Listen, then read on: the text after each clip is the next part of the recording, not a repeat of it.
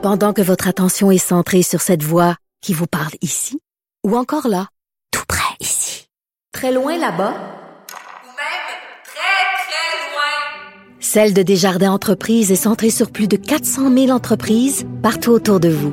Depuis plus de 120 ans, nos équipes dédiées accompagnent les entrepreneurs d'ici à chaque étape pour qu'ils puissent rester centrés sur ce qui compte, la croissance de leur entreprise.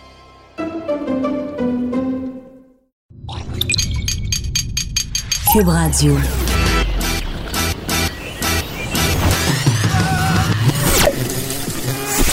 Pour elle, il n'y a jamais de mauvaise question.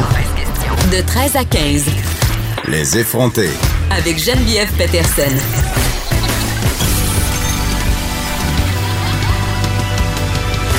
Cube Radio. Hey, salut, de retour après ce deuxième long week-end d'affilée. Coudon, je suis en train de m'habituer aux fins de semaine de trois jours.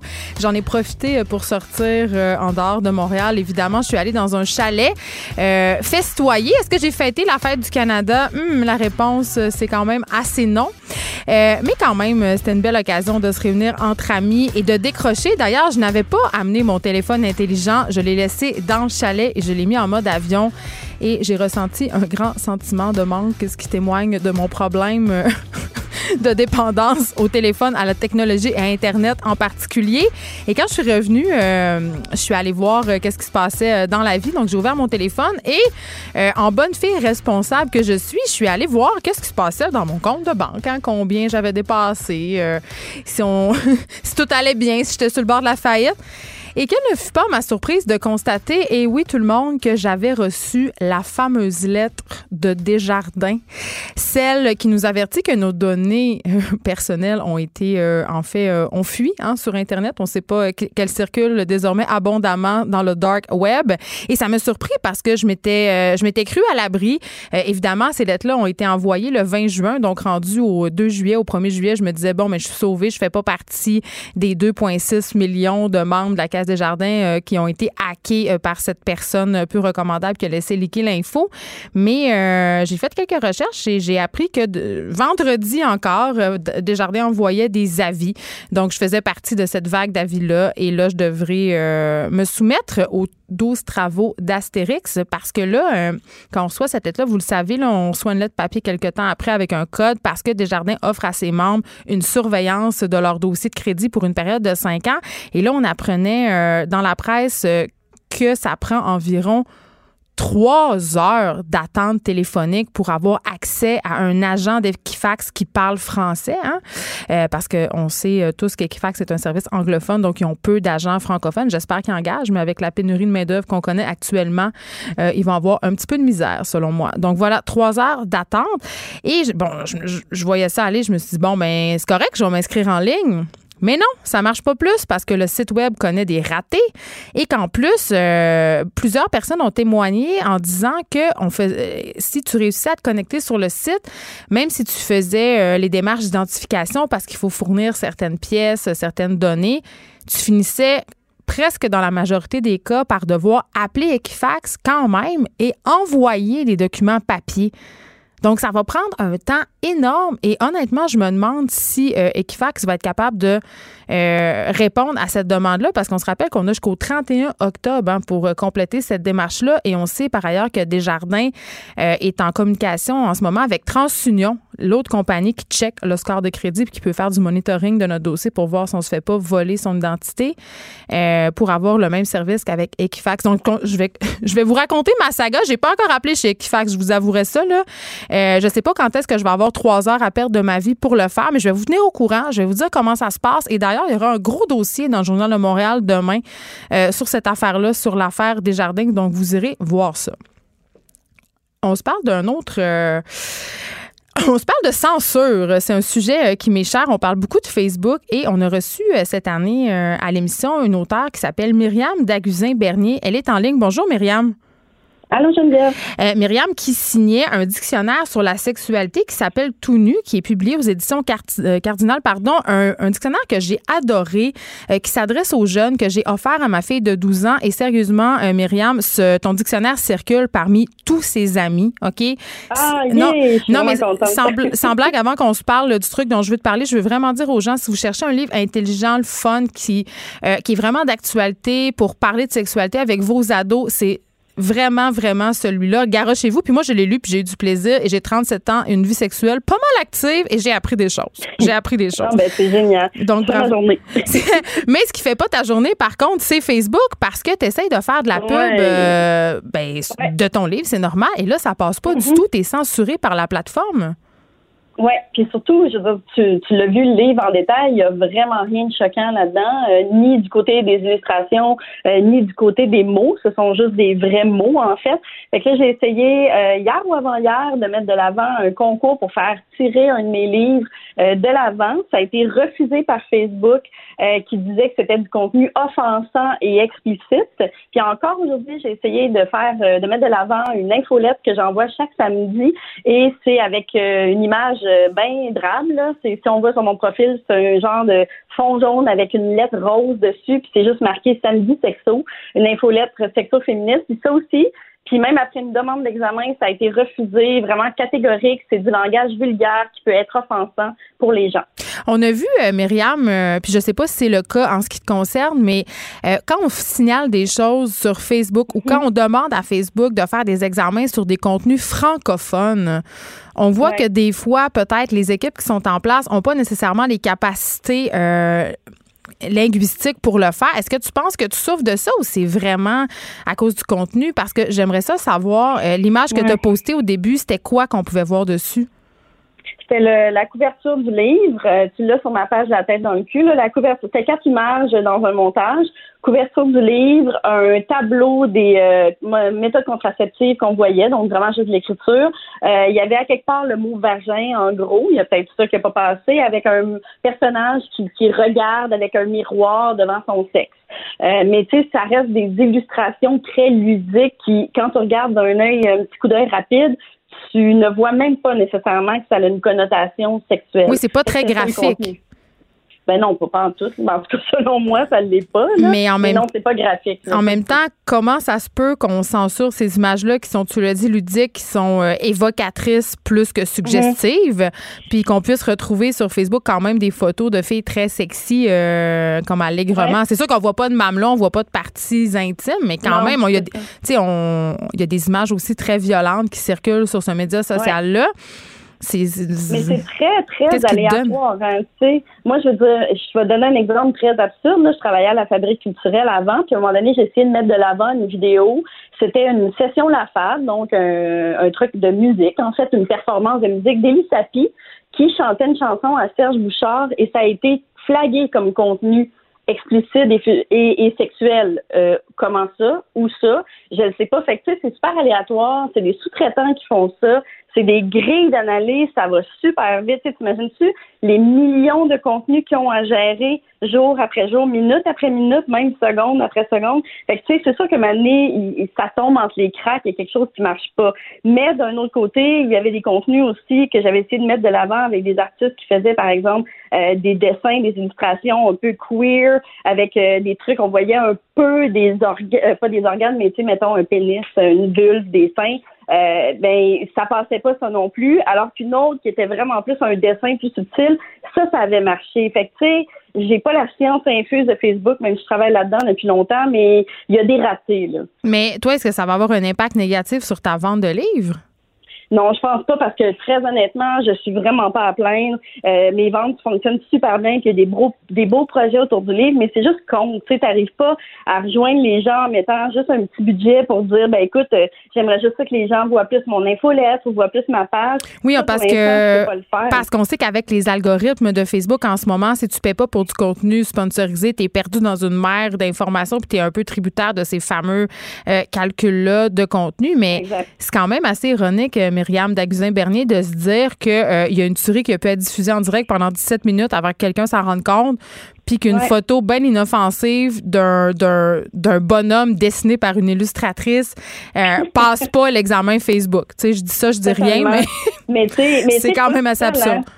Ah non, c'est absurde. Tu sais, je suis pas tout seul. Il y en a euh, sur le premier statut Facebook que j'ai fait pour en parler. Euh, il y a une coach en sexualité qui m'a répondu qu'elle a la même expérience euh, depuis depuis un certain temps comme ça. Il y en a une autre, je sais pas si tu connais, c'est Magali Pirotte qui a le, le, projet Sexe plus aide. Elle fait des moulages de de de, de, sexe, de, de pénis, de vulve pour offrir à des professionnels pour pouvoir montrer dans des classes des choses comme ça. Elle, ça fait plus d'un an qu'elle ne peut pas faire de publicité avec ses, ses, euh, ses publications. Mais tu sais, l'année passée, par exemple, c'est pas juste Facebook, YouTube s'est mis à démonétiser des vidéos de YouTubeuses françaises qui parlaient de sexualité. Des fois, c'était une, une vidéo, mettons, sur les menstruations, genre. Hmm. Mais ce qui était le plus, encore plus troublant, c'est un article du Monde qui parlait de ça c'est que les vidéos qui parlaient de sexualité masculine ne l'étaient pas démonétisées. Fait que ça, ça pose de, de, sérieuses questions sur les procédures, en fait. Et c'est quand même deux poids, deux mesures. Merci, Myriam ouais. bernier de nous avoir parlé. On rappelle le titre de ton livre. Sérieux, achetez-le. C'est tout nu, hein, aux éditions Cardinal, un super dictionnaire sur la sexualité. Merci de nous avoir parlé. Et ça, me fait réagir euh, parce que euh, j'ai l'impression qu'en termes de sexe sur les médias sociaux, c'est deux poids, deux mesures. D'un côté, tu as tout ce qui est aguichant, érotique. Euh, on pense notamment à Instagram où tu peux avoir des des filles en G-string qui sont très, très sexy. Euh, et une artiste, euh, par exemple, qui va se faire supprimer son compte Instagram parce qu'elle va avoir osé prendre en photo son sang menstruel. Comment d'un côté on peut juger euh, qu'une fille qui se montre le derrière? Et là je juge pas que je veux pas faire de slut shaming ici là. Je n'ai absolument rien contre les filles qui monétisent leur corps sur les médias sociaux. Mais comment on peut juger que ça c'est ok et qu'une artiste qui va prendre en photo ses seins de façon totalement artistique ou va prendre en photo son sang menstruel va avoir son compte suspendu et sa, sa principale source de revenus suspendue.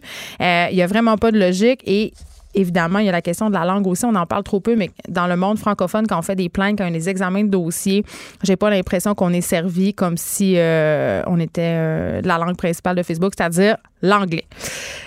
On se déplace du côté de Québec. On se parlait euh, du troisième lien. on a appris que ça allait être un tunnel. Là, et là, c'est quand même un sujet euh, qui soulève les passions. Et euh, Karine Gagnon, qui est chroniqueuse politique au Journal de Québec, a signé un papier assez intéressant. Troisième lien, trop de questions sans réponse. Et là, j'avais vraiment envie qu'on discute ensemble de c'était quoi ces questions sans réponse-là. On l'a au bout du fil. Bonjour, Karine Gagnon. Bonjour, ça va bien? Ça va très bien. Écoute, euh, tu signé un papier ben, qui soulève des questions qu'on se posait ici même euh, cette semaine aux effrontés, euh, notamment au niveau des coûts de cette initiative-là. Oui, absolument, parce qu'on sait que euh, partout dans le monde là où il y a des projets de tunnels, et ça, ça a été recensé là, par des scientifiques, les projets de tunnels, ça, ça a toutes les caractéristiques finalement pour euh, favoriser les dépassements de coûts. Hein. C'est sûr, on creuse, on a souvent des surprises, on ne sait pas trop euh, en partant l'état des sols, il faut faire plus d'études. Alors ça, c'est toutes des questions qui sont sans réponse là, dans le cas du troisième lien. Euh, on sait qu'on doit, si on veut rappeler aux auditeurs de quoi il s'agit, là, c'est qu'on va partir, euh, dans le fond, on va faire le lien entre Québec et Lévis, et puis on va passer sous l'île d'Orléans euh, avec un tunnel, soi-disant, pour régler des problèmes de congestion à Québec, mais en plaçant le lien en question dans un secteur très peu achalandé là, comparativement au reste de la région là, qui est plus dans l'ouest. Et là, Karine euh, Gagnon, tu dis soi-disant problème de congestion. J'ai pas le choix de te demander, est-ce qu'il existe réellement? Parce que, tu sais, attendre 20 minutes, c'est pas nécessairement si long que ça. J'ai pas l'impression que Québec est aux prises avec des problèmes de congestion qui nécessitent un investissement si grand, tu sais. Ben, c'est clair que c'est pas les problèmes de congestion, par exemple, qu'on retrouve à Montréal. on n'a pas des heures d'attente, euh, une heure, une heure et demie d'attente là dans les secteurs les plus congestionnés. Par contre, ce qu'on sait, c'est que avant de se retrouver avec euh, des problèmes de congestion majeurs, c'est sûr qu'il faut que les autorités agissent euh, en amont. Alors là, dans ce cas-là, le problème que j'ai avec ce projet-là, c'est que tous les experts nous disent que le fait d'ajouter des liens autoroutiers, des, des, mhm. ponts, des tunnels, ça ne règle absolument pas les problèmes de congestion à moyen et à long terme. Puis c'est assez logique parce que dans le fond, ça encourage l'utilisation des liens.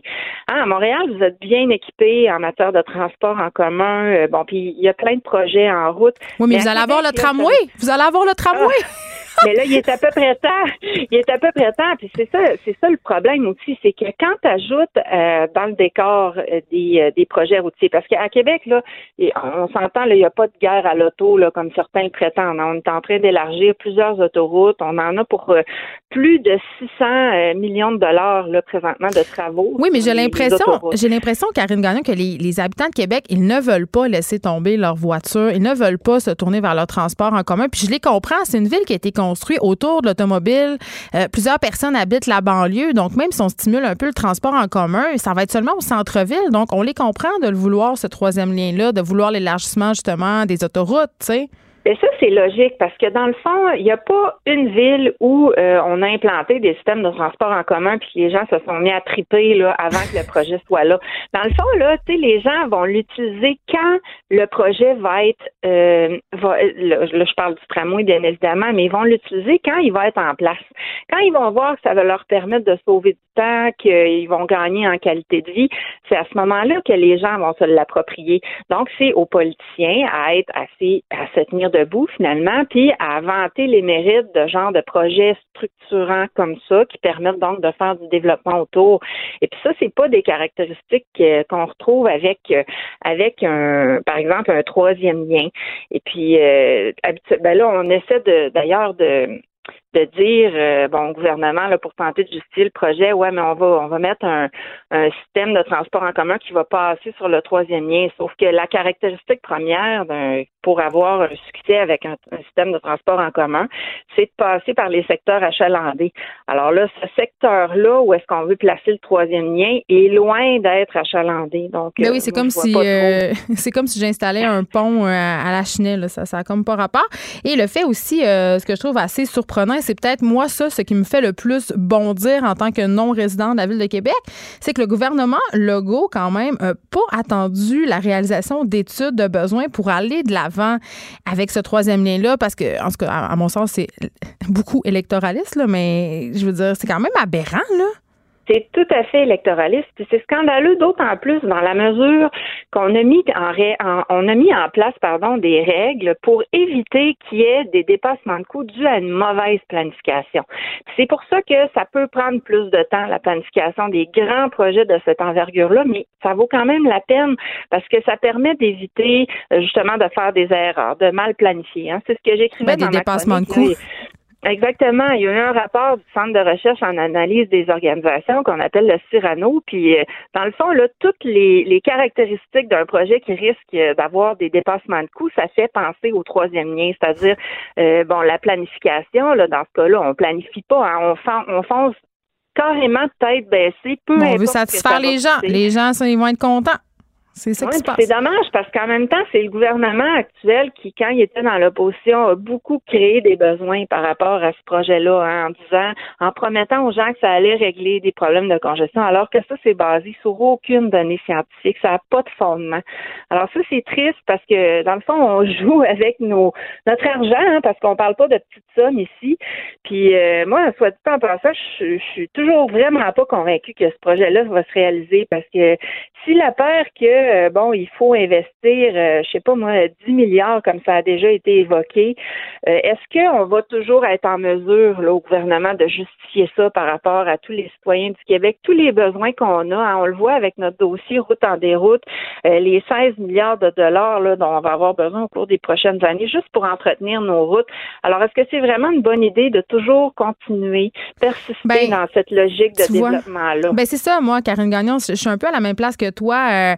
Sais, on dirait qu'on n'a pas appris des erreurs du pont Champlain non plus. Puis en plus, j'ai l'impression qu'on a une courte vue au Québec euh, par rapport à nos infrastructures. C'est qu'on veut satisfaire les gens maintenant, mais on n'a pas de visée à long terme. Un peu comme notre, ah notre la façon dont on fait de l'urbanisme. Tu sais, j'ai l'impression qu'on manque de vision. C'est euh, acheter maintenant, payer plus tard. On pèle toujours ça dans la cour du gouvernement qui va suivre. On essaie de, de, de, de patcher, si on veut, en bon français, là, pour que les gens soient contents, pour avoir plus de votes. Mais les solutions réelles qui engendreraient des conséquences positives réelles à long terme, ben, ils sont jamais là.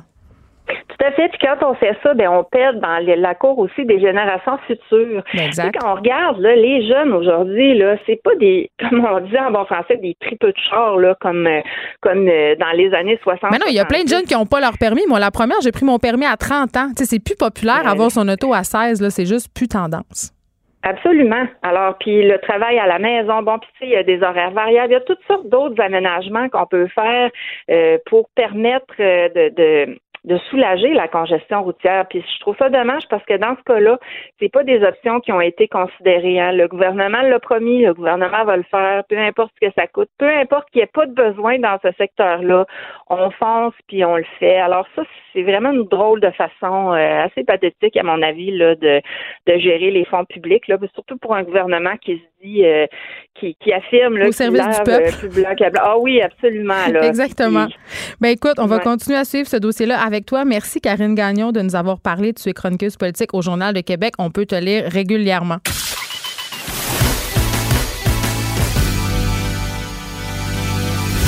Elle a du mordant. Et aucun règlement municipal ne l'interdit. Geneviève anime les effrontés. Cube Radio. Vous savez, un sujet qui me tient particulièrement à cœur, c'est euh, la santé des jeunes, notamment en ce qui est question du poids. Et euh, je commence tout de suite avec une statistique. Euh, je la connaissais pas celle-là et je suis vraiment découragée. 59% des adultes canadiens ont un surpoids et 30% des jeunes de 5 à 17 ans ont aussi un surpoids. Et moi, quand j'entends ça, ça me jette à terre et il y a un projet de loi qui est en train euh, de se faire mettre des bâtons dans les roues carrément. C'est un projet de loi, le projet de loi S-228, qui vise à interdire la publicité d'aliments malsains. Donc, la malbouffe, euh, tout ce qui est pas bon pour la santé, qui est gras, qui est plein de produits, des produits transformés. Donc, interdire la publicité de ces aliments-là au moins de 13 ans. Et là, euh, c'est remis en question cette affaire-là. Je pense pas que ça va se faire. Et on parle de ça avec M. Kevin Bilodeau, qui est directeur des relations gouvernementales à la Fondation des maladies du cœur, mais qui est aussi très impliqué euh, à la coalition Poids. Bonjour, M. Kevin Bilodeau. Bonjour, ça va bien? Ben ça non, ça va pas bien.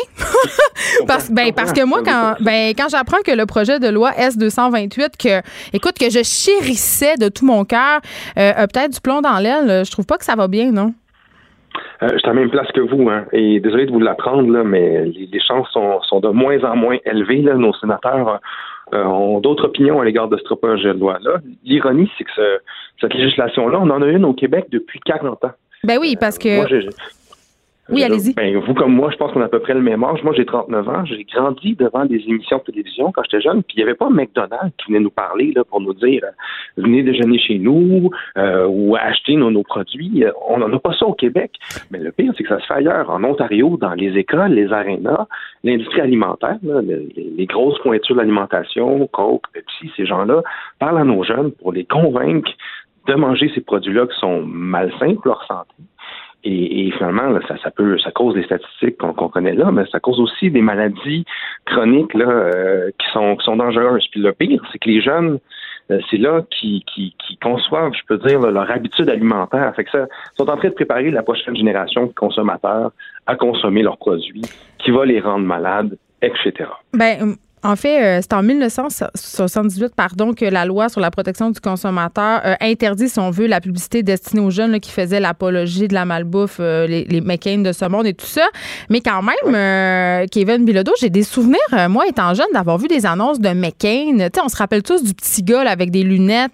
quand même, tu sais, il y a des compagnies qui font la promotion de la malbouffe, comme Kentucky, les grandes chaînes qui ont des pubs à heure de grande écoute. comment ça se peut, ça, alors que, justement, c'est ce type de publicité là est interdit depuis 78? Euh, la manière qui fonctionne, en fait, les paramètres qui ont été établis au Québec, c'est qu'on a établi les, les heures d'écoute jeunesse qui sont souvent, on va dire, au retour de l'école, le matin, Après les samedis matin. on, a essayé de, on a essayé de diminuer euh, justement la publicité qui est faite aux enfants. Par exemple, on va dire dans d'autres euh, créneaux qui sont établis, on va dire, comme grand public. Donc, les jeunes sont une petite portion, je dirais, de l'auditoire. Euh, souvent, ce genre de publicité-là peuvent quand même passer. Mais oui, il passe et il passe très bien parce que, écoute, les jeunes n'écoutent pas juste la télé à 7 h le matin puis à 6 h le soir. Et je sais pas euh, si vous avez remarqué, euh, mais souvent, euh, je vais prendre l'exemple de Kentucky parce que c'est celle qui me vient en tête, mais tu cette image d'une famille, OK, qui mange autour d'une table avec un baril de Kentucky. Et là, Kentucky se, se donne bonne conscience en ajoutant une salade, tu sais, ou des légumes, comme si ça annulait la barquette. J'ai l'impression que les, les, compagnies qui font euh, du lobbying alimentaire, parce que ce sont véritablement des lobbies, Kevin Bilodeau, on va pas se voiler la face, là, mais ils déploient tout ce qu'ils ont en leur pouvoir pour nous faire passer euh, leur malbouffe, euh, malgré tout ce qu'on sait maintenant, là. c'est désolant. C'est désolant parce que c'est prouvé par les recherches qu'on a faites que 90% des publicités là, ou des aliments qui sont, qui sont marketés, c'est des aliments sont mauvais pour la santé. 90% sont mauvais pour la santé.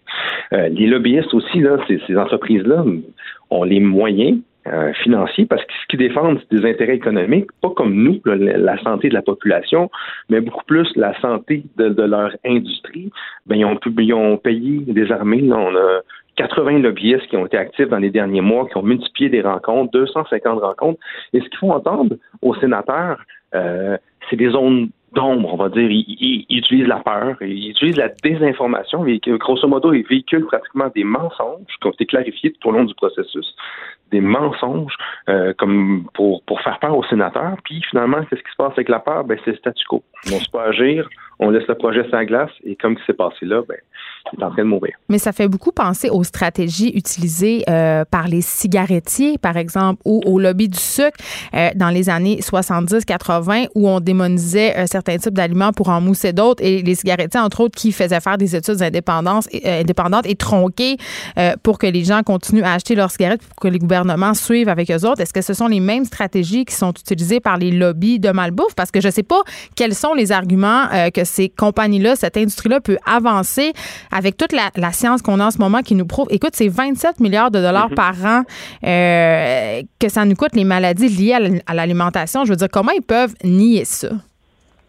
Euh, la comparaison est excellente. Euh, par les 47 000 décès, en fait, l'industrie alimentaire et l'industrie du tabac se battent pour la, malheureuse première place là, de, des causes de décès au Canada. Hmm. Euh, l'industrie alimentaire peut être des fois première, des fois deuxième, 27 milliards, 47 000 décès, mais il y a tellement de maladies qui sont associées à ça. On parle d'obésité, diabète. Mais diabète de type 2? Non, mais le diabète de type 2, c'est un bel exemple. C'est des choses qu'on voyait apparaître chez une population de, je dirais, début quarantaine, il y a quelques années. Euh, depuis 30 euh, ans à peu près, l'obésité a triplé chez les jeunes. On voit le diabète de type 2, le diabète qui est lié à la consommation de sucre, apparaît chez des, chez des jeunes de, de 10-12 ans. C'est des choses qu'on ne voyait pas. Mais oui, et j'ai envie de dire... J'ai envie de dire à nos auditeurs, euh, Kevin Bilodeau, que pour la première fois de l'histoire, euh, il y a une génération dont l'indice de survie va être inférieur à la précédente. C'est-à-dire que les jeunes qui vont suivre après nous vont mourir avant nous à cause de toute cette malbouffe-là, ça continue comme ça. Eh bien, effectivement. c'est là que nos, gouvernements et des organismes de santé publique crédibles, des organismes qui représentent la santé de la population, doivent avoir voix au chapitre beaucoup plus finalement que d'autres qui ont des intérêts économiques pour provoquer le changement justement en matière de santé pour la lutte à l'obésité qui, qui, qui est en crise en ce moment, c'est une crise d'obésité. Il faut renverser la tendance. Quand on parle de cancer, on parle de 11 types de cancers. Au même titre que le tabac, on parle de cancers qui sont liés au système respiratoire. Les cancers liés à l'alimentation, justement, c'est tous les cancers qui se retrouvent là dans, je dirais, dans, le cheminement digestif là, de, de ce qu'on consomme. C'est souvent les aliments qui sont trop élevés en gras, sucre, et ce que l'industrie alimentaire laisse entendre, c'est que ça va tuer notre économie agricole, alors que c'est pas là le problème. C'est que l'industrie alimentaire doit changer ses recettes pour diminuer euh, l'intrant en gras succès. Mais qui dit changer sa recette, M. Bilodeau dit augmenter ses coûts. Et c'est pour ça que tous ces, trucs mauvais se retrouvent dans notre alimentation. C'est qu'on bourre les aliments de filler, de sucre, de gras pour diminuer les coûts, en faire plus, en acheter plus. Mais on mhm. parle de prévention. Allons ailleurs un peu. Euh, Premièrement, j'aimerais ça qu'on définisse ensemble, c'est quoi un surpoids? Est-ce que c'est parce que là on a tous en tête quelqu'un qui est très obèse, mais tu être en surpoids, c'est tu avoir un petit tailleur autour du ventre? C'est quoi un jeune en surpoids pour vous?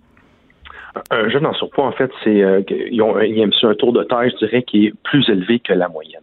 Donc, euh, quelqu'un qui, euh, qui, qui fait pas assez d'activité physique et que, un, un tailleur, je dirais, de peut-être environ peut-être 10-15 livres, ça commence à être un surpoids. Mais il y a des gens qui ont un surplus de poids qui font du sport quand même. C'est parce que j'aime pas cette analogie-là de les gens qui sont plus gros font automatiquement pas de sport. Il y a des gens qui sont gras et qui sont actifs. Effectivement, il y a des gens, euh, ben, c'est ce qui compte aussi. Hein. Quand on parle de saines habitudes de vie, c'est bien manger, c'est bien bouger, et aussi éviter le tabac. Donc, euh, malgré tout, si les gens sont en voie, là, qui font déjà du sport, c'est une bonne chose. Ce qu'on recommande, nous, à la population, c'est de cuisiner maison. À chaque fois qu'on délègue le pouvoir de s'alimenter à un tiers, ben, ça revient à ce qu'on disait tantôt. Ils ont des intérêts qui sont économiques de transformer la recette et ben, là, ça peut causer problème. Ben, c'est ça que j'aime pas avec le truc de coalition poids. J'aime beaucoup ce que vous faites, mais j'aime pas l'emphase sur le poids parce qu'on en parle beaucoup. Et de plus en plus, le poids, ce n'est qu'un chiffre sur la balance. Tu peux avoir un EMC qui est plus grand, être techniquement en situation d'obésité, puis pas avoir de surplus de poids parce que, par exemple, tu es très musclé ou tu pratiques un sport. Donc, c'est là où moi, un peu, je débarque avec cette affaire-là de mettre toute l'emphase de cette initiative-là sur le poids. Euh, vous l'avez dit, bien manger, bouger, éviter le tabac, c'est là-dessus qu'on devrait tabler, pas sur le poids. Mais je vous dirais, je vous donne en partie raison. Par exemple, si euh, on, se nourrit mal et on fait pas beaucoup d'activité physique, ça, ça va pas bien. Ça, c'est sûr. Justement, c'est le surplus Le plus apparent, c'est le poids. Et euh, je dirais aussi avec l'excès de poids, ce qui se passe, c'est euh, qu'est-ce qui se passe dans le corps? il y a une accumulation de graisse qui là peuvent se retrouver dans, la circulation veineuse, causer obstruction. C'est pour ça que faire du sport, je dirais, rince le système sanguin et, et quand même, euh, et bon, l'apparition, je dirais, de, de, matière grasse, euh, c'est signe qu'il faut agir. Parce que vous savez, euh, avoir une mauvaise alimentation et continuer finalement sur cette voie-là, tout ce que ça fait, ça fait juste empiler les livres. Euh, prendre deux livres dans une année, c'est pas, c'est pas ce qui est le plus terrible. Ben, c'est qu'on en prend deux, puis deux, puis deux. Ouais. C'est ça. Pendant 20 ans, là, les signaux sont autre chose. Puis euh, la nature humaine fait en sorte qu'elle rendu à 60 ans, mais là, c'est difficile justement de se départir de toutes euh, ces accumulations-là.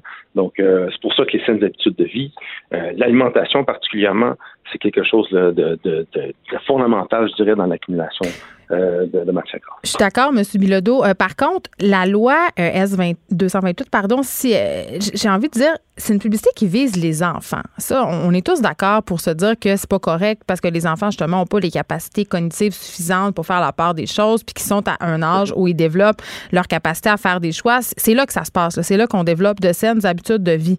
Par contre, ce ne sont pas les enfants qui font l'épicerie, ce ne sont pas les enfants qui achètent les aliments, ce sont les parents. Fait qu'il y a un travail à faire en amont avec ces parents-là. Tu sais, je comprends qu'on veut interdire la pub, mais à la, fin de la journée, pardonnez mon anglicisme, ce sont les parents qui les achètent les craft dinner, les céréales sucrées, les chips, les bonbons puis les, les liqueurs, tu sais. Je vous l'accorde. Euh, en fait, souvent la facture d'épicerie euh, ou l'épicerie en tant que telle euh, est, influencée par le désir euh, des enfants. Donc déjà de convaincre les enfants euh, que, que c'est pas bien, ou à la limite quand on se promène avec nos enfants dans l'épicerie, euh, de ne pas avoir de crise de bacon à, toutes les allées, serait déjà un, bon gain en soi. Ben, arrêtez de mettre les produits mauvais à hauteur de yeux des enfants parce qu'on sait que ce sont des stratégies utilisées par ces compagnies-là. Mais je, suis d'accord avec vous, mais il faut agir à la source aussi. C'est que ces aliments-là sont déjà trop forts en sucre, trop forts en, en, sel ou en gras, justement, si on pouvait changer ça, faire en sorte que ça soit moins dommageable pour la santé, mais il y aurait déjà un bon pas de fait quand on, quand on fonctionne à l'épicerie. L'idéal, c'est-à-dire toujours cuisiner maison, mais dans le monde dans lequel on évolue maintenant, euh, vous avez des enfants, j'en ai moi aussi. La course parentale est assez intensive. Ah, ben vous voyez, vous voyez, Monsieur Bilodeau, moi c'est là où je vous suis pas. Je suis une maman de trois enfants et je cuisine. Moi, l'argument selon lequel on a toutes des vues de fou, puis on n'a pas le temps de cuisiner, puis il faut donc aller au McDo là, et là là mhm. que j'achète pas ça parce que il y a des milliards de recettes qui prennent moins de 30 minutes à faire et qui contiennent des aliments sains, des aliments non transformés. Puis en plus de ça, je vais, je vais vous dire une affaire absolument incroyable. On peut impliquer les enfants dans la préparation des repas. C'est donc incroyable? On peut faire ça. Ben, je vous félicite, puis je suis à la même place que vous. Euh, je sacrifie mes dimanches pour cuisiner. Ben, Mais ce qui se passe, c'est que notre, notre, notre industrie alimentaire s'est beaucoup transformée depuis, je dirais, les années de la Deuxième Guerre mondiale. On n'a plus contact avec un fermier là, pour aller chercher. Euh, c'est pas tout le monde qui a ce luxe-là, d'aller chercher ses fruits et légumes chez le voisin d'à côté. Euh, maintenant, on passe par l'épicerie. Les coûts sont élevés. Euh, l'éducation n'est pas toujours là aussi. Les gens ne savent pas toujours transformer leur alimentation. Fait qu'on, pour que le consommateur fasse son chemin là, à travers les embûches, euh, d'aliments sains et, et, moins sains, faut rendre le choix sain le plus simple possible. Puis ça commence aussi par les tablettes, puis par les transformateurs qui sont imposés finalement dans la chaîne alimentaire là, euh, pour, pour transformer notre alimentation, puis, euh, puis trouver des moyens finalement pour qu'ils respectent des, euh, des, paramètres aussi, parce que les coûts de santé qui sont liés à ça sont énormes. Et je pense que nos, nos transformateurs alimentaires ont un rôle à jouer aussi, euh, au-delà du marketing qui se donne de responsabilité sociale de l'entreprise, mm. de, de, de s'appliquer des normes finalement pour rendre la situation qui sera jamais parfaite, la situation quand même beaucoup moins pire qu'elle est actuellement. Qu'est-ce que vous répondez aux gens qui pensent que c'est un peu euh, que le gouvernement euh, s'ingère trop dans la vie des citoyens quand il met en place des politiques comme ça, parce que l'exemple de certains pays scandinaves comme le Danemark ou la Suède qui ont carrément interdit la malbouffe, ça existe plus, c'est plus en vente, où on, ils vont jusqu'à, par exemple, encadrer aussi la prise de médicaments. Euh, il y a des gens qui trouvent ça, euh, qui trouvent que c'est de l'ingérence, que c'est trop, qui désirent conserver leur libre arbitre, puis qui prétendent que s'ils veulent manger des chips, ben c'est leur affaire. c'est un point de vue. Euh, L'envers de la médaille aussi, c'est qu'on parle de 27 milliards, de 47 000 décès. C'est des coûts sociaux. Je parle juste 47 000 décès, là, mais il y a des gens là-dedans qui vont être en chaise roulante, qui ne pourront pas nécessairement euh, assumer le plein potentiel de leurs propres enfants, qui vont aller visiter nos, nos, nos institutions hospitalières qui coûtent déjà 50% du budget de la province. Il y a des actions à prendre si on ne veut pas que le budget de la santé augmente à 70-80% Et euh, ces mesures-là, c'est peut-être à la source, justement, de faire en sorte qu'il y ait des choses qui soient en place, qui vont faire que le système de santé euh, ne consomme pas l'entièreté du budget de la province. Et ça, c'est des mesures qui sont préventives. Vous parliez tantôt de transport, de planification de transport du pont Champlain. Euh, et on doit agir en amont avant que la grosse vague nous emporte puis qui cause des problèmes. On s'inquiète beaucoup de l'environnement, du changement climatique. Les problèmes de santé publique, c'est des problèmes qu'on va rencontrer, vous et moi, dans 20-30 ans avec le vieillissement de la population, avec des jeunes qui sont déjà obèses, qui vont aller à 30 ans, qui vont aller à l'hôpital une fois par semaine peut-être, ou soit-on moins, pour visiter des médecins. On a des problèmes d'accès dans notre système de santé on doit agir maintenant beaucoup plus qu'attendre que la marde on va dire, puis que là, on soit pris pour ramasser les morceaux. Puis en plus, euh, Kevin Blodeau, j'aurais tendance à vous dire, puisque vous faisiez allusion à l'environnement, euh, que si on utilise moins de produits transformés, moins d'additifs, moins de sucre, ça sera meilleur pour l'environnement aussi au final. Donc, qu'est-ce qu'on peut faire? Euh, est-ce qu'il est qu est y a une façon pour nous, public, de pousser dans le derrière du sénateur là, pour qu'il comprenne que les gens veulent que le projet de loi S-228 aille de l'avant?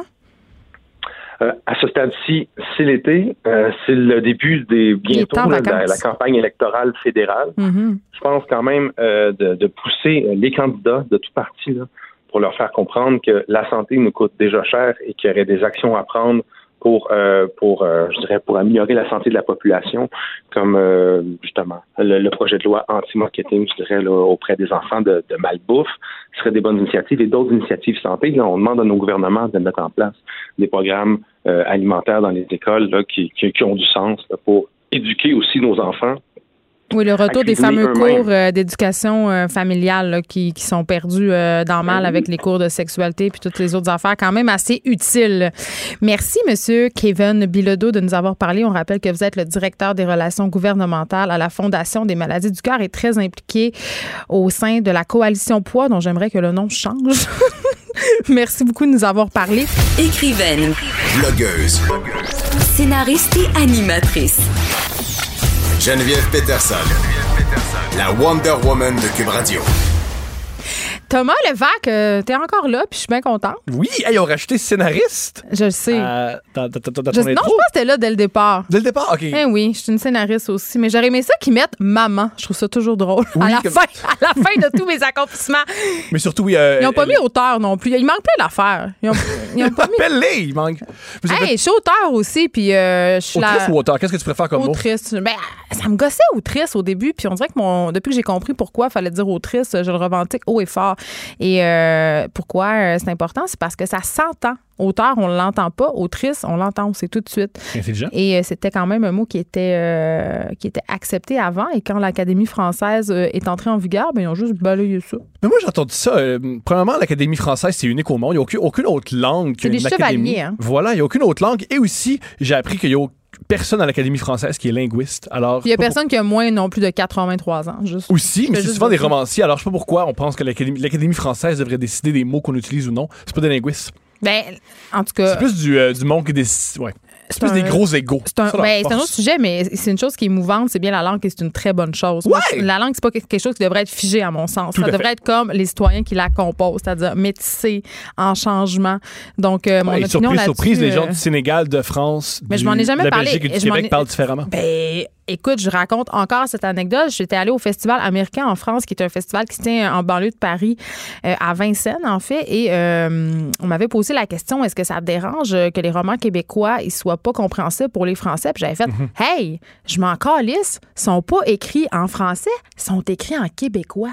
C'est pas la même langue. C'est vrai. Ah, on règle des affaires. Ouais, c'est réglé. Moi, c'est, moi, c'est ça que je pense. Puis vous, vous- Quand tu, quand tu dis je m'en calisse, ils n'ont pas compris. c'était voulu. C'est ça c'était, mon petit jeu de mots. Hey, tu suis, tu suis. Eh, Et on a parlé de, de malbouffe avant, euh, avant la pause. Et le sujet de ta chronique d'aujourd'hui, ce sont les plaisirs coupables. Et J'avais envie de t'entendre euh, sur ton rapport à la bouffe parce que on a plein de données maintenant, d'études. Il y a vraiment beaucoup de, de choses qui sortent à chaque crème à chaque jour là, pour nous dire tel aliment est démoniaque, tel autre. Puis ça, ça nous a fait euh, développer, en tout cas, à mon sens, moi personnellement, un rapport très bipolaire, psychotronique à la nourriture. Il y a des aliments qu'on démonise. Puis, moi, je- euh, puis les gens qui me suivent sur Instagram le savent, c'est un running gag. là. J'aime dire que je mange tout le temps des chips. Puis c'est un peu vrai. Je mange tout le temps des chips, sauf qu'à chaque fois que j'en mange, je me sens mal. Tu te sens mal. Bon, c'est un plaisir Mais coupable. tu te sens mal physiquement ou tu te sens mal, oh mon Dieu, j'ai mangé des lays? Ah, je me sens mal, oh mon Dieu, je vais avoir le cul la tête du Brésil. C'est plus Mais ça. c'est très populaire, ça.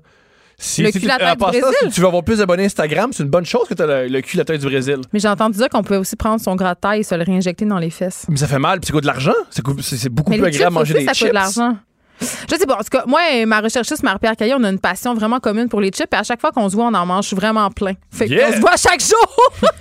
Donc, le- écoute, le PIB de la chips augmente grâce à nous. Mais, mais quand même, toi, Thomas, eh, c'est quoi ton rapport à la malbouffe? J'étais curieuse. J'en mange. Euh, j'ai un rapport. Qu'est-ce que- c'est quoi mon rapport à la malbouffe? Mais t'aimes-tu ça? T'es-tu un consommateur de junk? Tu manges-tu des burgers? Ben, tu comme- te sens-tu mal après? Comme tout dans la vie, moi j'ai toujours des phases. Soit je mange extrêmement propre. Oh let's go, on mange du saumon, on lèche du riz. Ou Eh, sinon du riz, c'est pas si bon que ça, là. Il y a pire. Ça, ça, ça, le nourrit, ça, nourrit- ça nourrit toute l'Asie, fait que je pense que c'est pas pire. Euh, sinon, euh, je mange, je lèche du fromage, puis je mange, puis je bois du coke. Mais moi aussi, je suis même. je suis un peu bipolaire de l'alimentation. C'est qu'à un moment donné, on dirait qu'à force de se restreindre puis de contrôler ce qu'on mange pour bien faire, Mhm. parce qu'il y a- il y, a une idée de vertu vraiment poche derrière ça, de garder comment je suis meilleure que tout le monde, Mhm. parce que je mange donc ben du kale avec une salade pas de vinaigrette, avec du tempeh. tu sais. Puis là, à un moment donné, t'es plus capable, tu fais Ah, euh, je veux un hot dog. Voilà, J'en veux deux. voilà, voilà, voilà. C'est moi, c'est ça qui se passe. Fait que peut-être si on avait une alimentation moins extrême dans les deux sens, non, j'adore être extrême. Mais moi aussi. Je, je- je- je déteste les, les- la sainteté. Moi, j'étais la fille qui voulait essayer le sandwich à 2000 calories du Kentucky. Là. Je le voulais ardemment. Là. Ça, ça, ça a l'air douloureux. C'est pas une bonne idée. Je l'ai jamais fait en vrai, mais je caressais vraiment ce rêve-là. Puis le, le Super Bowl, c'est mon temps préféré de l'année pour la bouffe. J'aime ça faire l'orgie de bouffe du Super Bowl. J'adore ça. OK. J'aime ça. Je me sens pas coupable. Mais pourquoi tu- ça me fait, moi ça, je, veux- je veux parler ça me fait rire les, les- l'expression plaisir coupable parce que c'est toujours pour des choses que je considère anodines. Ça me fait rire quand les gens ils disent ah moi j'ai un plaisir coupable j'aime ça euh, j'aime ça manger du fromage. Regardez la euh, voix. Ou je regarde la voix. Tu sais l'émission que 2 millions de personnes écoutent je me sens coupable. Mais on veut pas le dire, c'est honteux. Ben la plupart des gens disent qu'ils écoutent la voix. C'est une des Moi, je raisons le cache à mon milieu intellectuel. Ben, D'accord, mais c'est quelque chose que je, c'est quelque chose que je veux me débarrasser. Je trouve que c'est idiot les plaisirs coupables, c'est nono. Et si quelqu'un veut te couper de sa vie parce que quand il est pas là, te regarde la voix, tant mieux, coupe-moi de ta vie. Ça, t'as raison. On juge beaucoup les gens sur euh, leurs habitudes en général. En Et- fait, en fait, non. Euh, Je, je remarque que je connais personne qui juge les autres par rapport à leur goût. Par contre, mais nous, connais- on se juge nous-mêmes. C'est ça voilà, que tu dis? on juge pas nous-mêmes, on pense que les autres vont nous juger.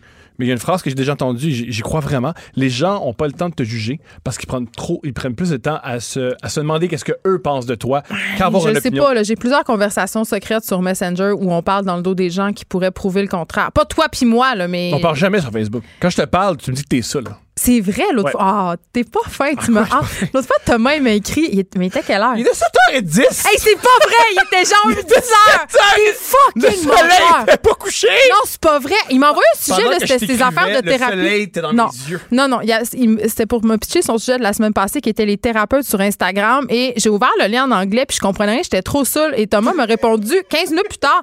Non, mais tu peux avoir vu le. mais Thomas, c'est un être vraiment sensible aux autres et je l'apprécie énormément. Il me dit c'est correct si tu me réponds pas parce qu'on était le soir. Mhm. J'ai dit non, non, je te réponds pas, pas, je suis juste saoule.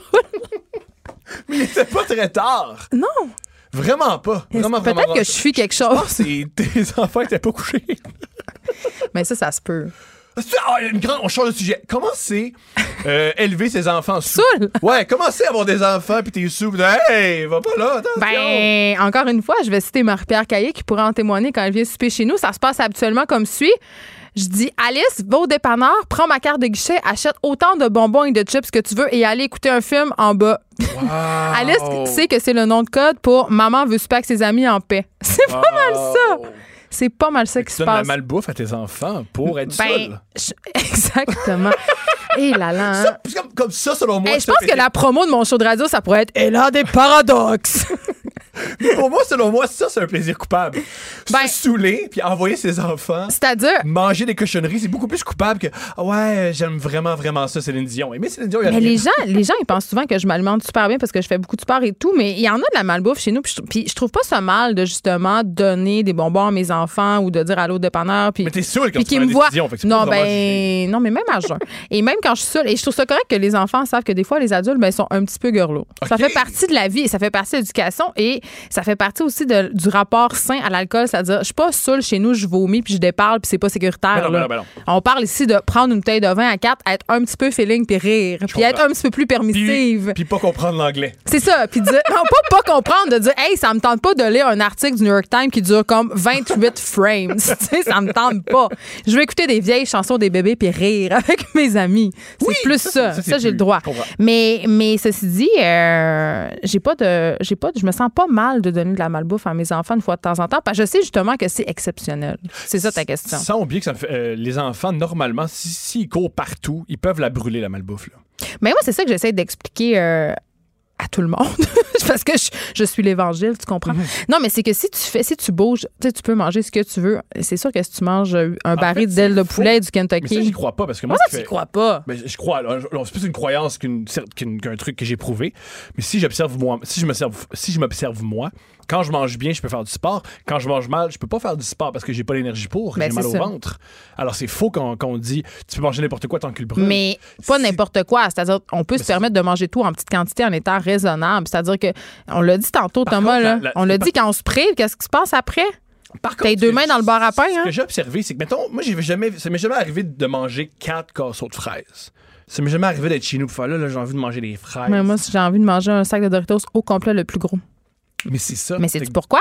Parce que c'est. C'est parce que nos papilles gustatives, ils capotent sur le sel et sur le sucre. Ils Voilà. capotent. Les animaux aussi. Les animaux qui mangent. T'as-tu des- déjà vu un orignal licher un bloc de sel? Il liche un l'air, mais aussi les, les animaux qui fouillent dans nos poubelles, ensuite, ils, ils sont vraiment accros à la nourriture.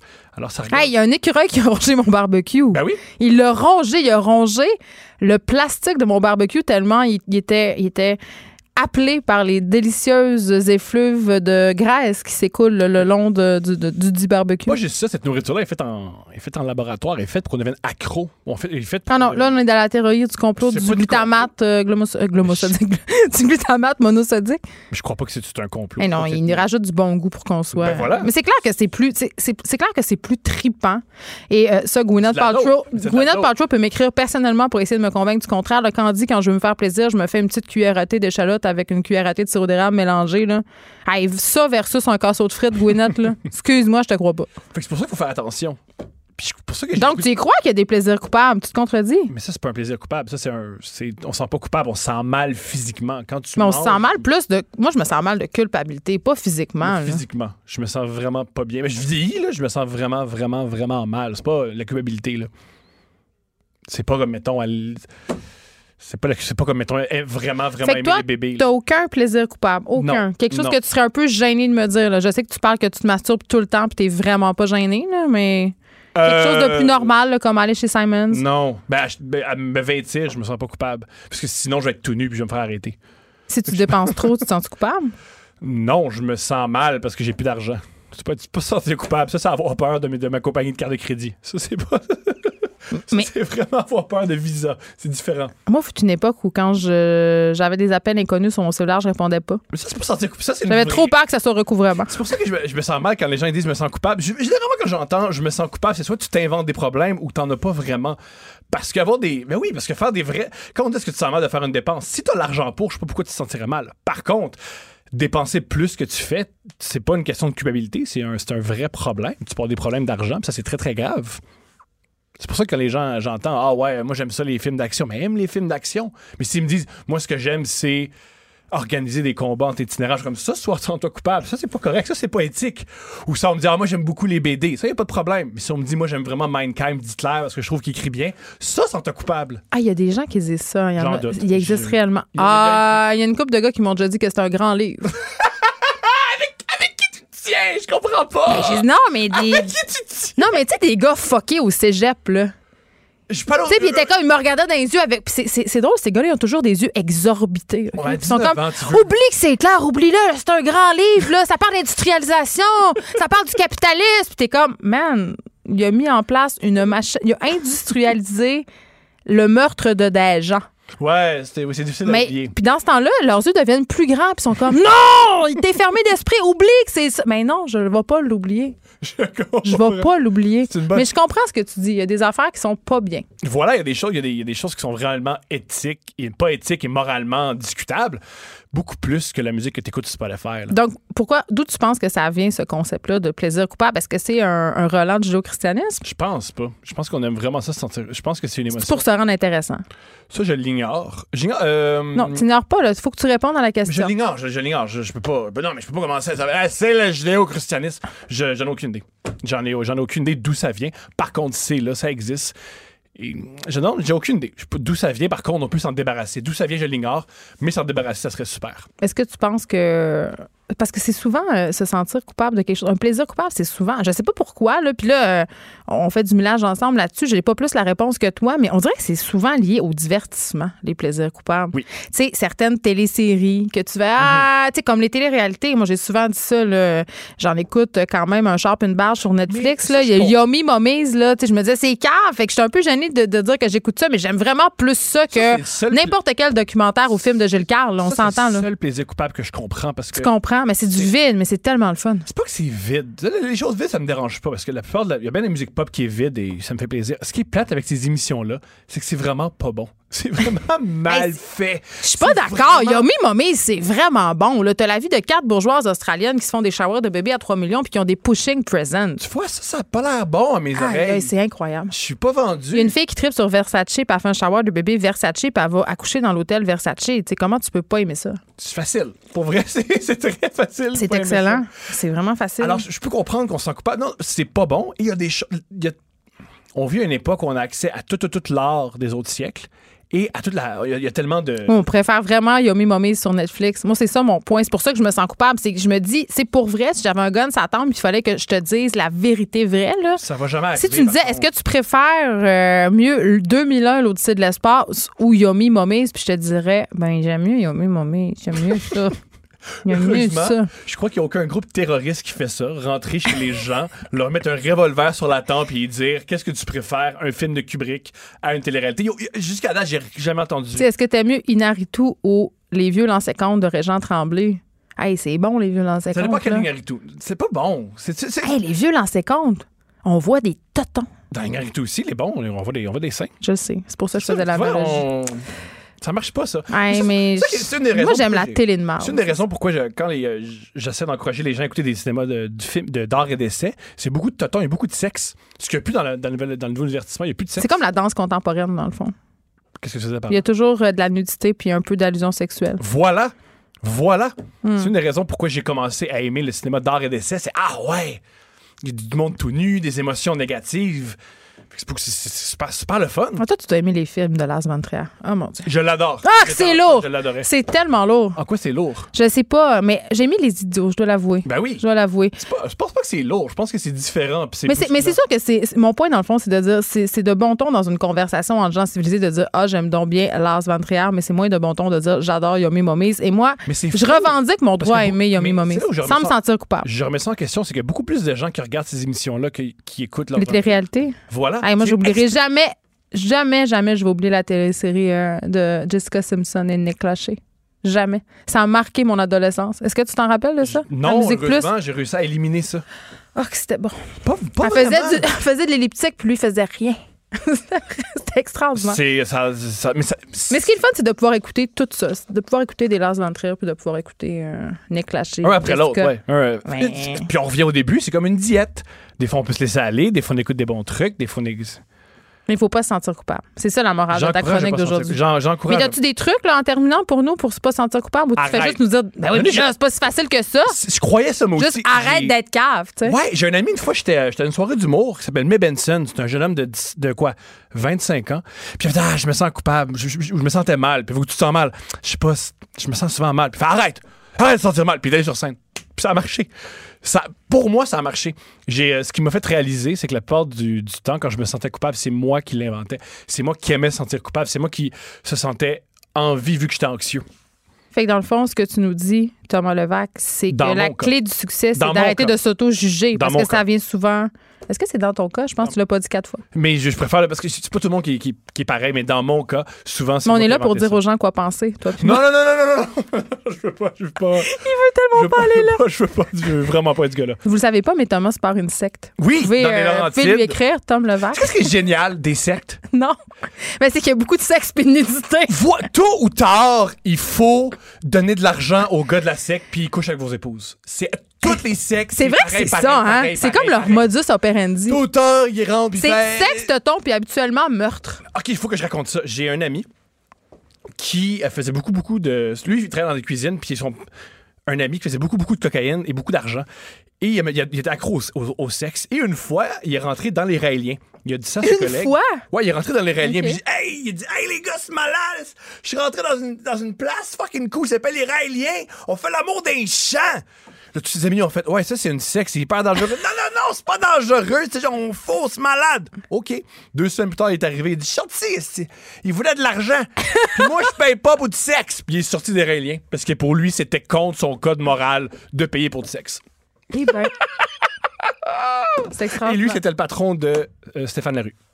L'auteur. L'auteur du plongeur. Ouais. Donc euh, là, tu viens quand même assez aisément de l'identifier. On peut faire une recherche. On peut faire une recherche. Merci, Thomas Levac. Comme d'habitude, c'est toujours euh, très divertissant. Et la morale de ta chronique, on le rappelle, c'est arrêter de vous sentir coupable. Juste arrêter. De rentrer dans une secte, juste, puis partez juste avant qu'ils vous demandent l'argent. Excellent. Un petit deux semaines, je les réalise tout le monde. De 13 à 15. Les effrontés. Deux heures où on relâche nos bonnes manières. Après tout, on est en vacances. Cube Radio. C'est les 60 ans euh, de Barbie cette année et j'ai souvent euh, parlé de, Barbie en mal, je dois le dire, parce que, euh, évidemment, comme beaucoup de mamans et de papas, je suis assez préoccupée par l'image que cette poupée-là, l'influence que le corps de Barbie a sur la perception que mes filles auront de leur propre corps plus tard. Mais là, mais là, mais là, mais là, depuis quelques années, je pense que Mattel a entendu, Mattel qui est le fabricant de Barbie, Mattel a entendu euh, les doléances des consommateurs, a entendu euh, qu'on voulait avoir des Barbies plus représentatives, euh, des Barbies aussi qui exerçaient des métiers plus j'allais dire prestigieux, c'est peut-être pas un bon mot, mais on était un peu tanné de la Barbie mannequin, de la Barbie chanteuse. Et là, on a vu poindre sur le marché des Barbie médecins, des Barbie aventurières, tu sais, des métiers qui ont du chien, là, qui sont pas juste des, des métiers de petites filles princesses vulnérables. Et aussi, on a vu arriver des Barbies euh, qui sont plus grasses, des Barbies euh, qui ont des handicaps. Et là, euh, on a une nouvelle Barbie qui est sur le marché. C'est une Barbie en fauteuil roulant.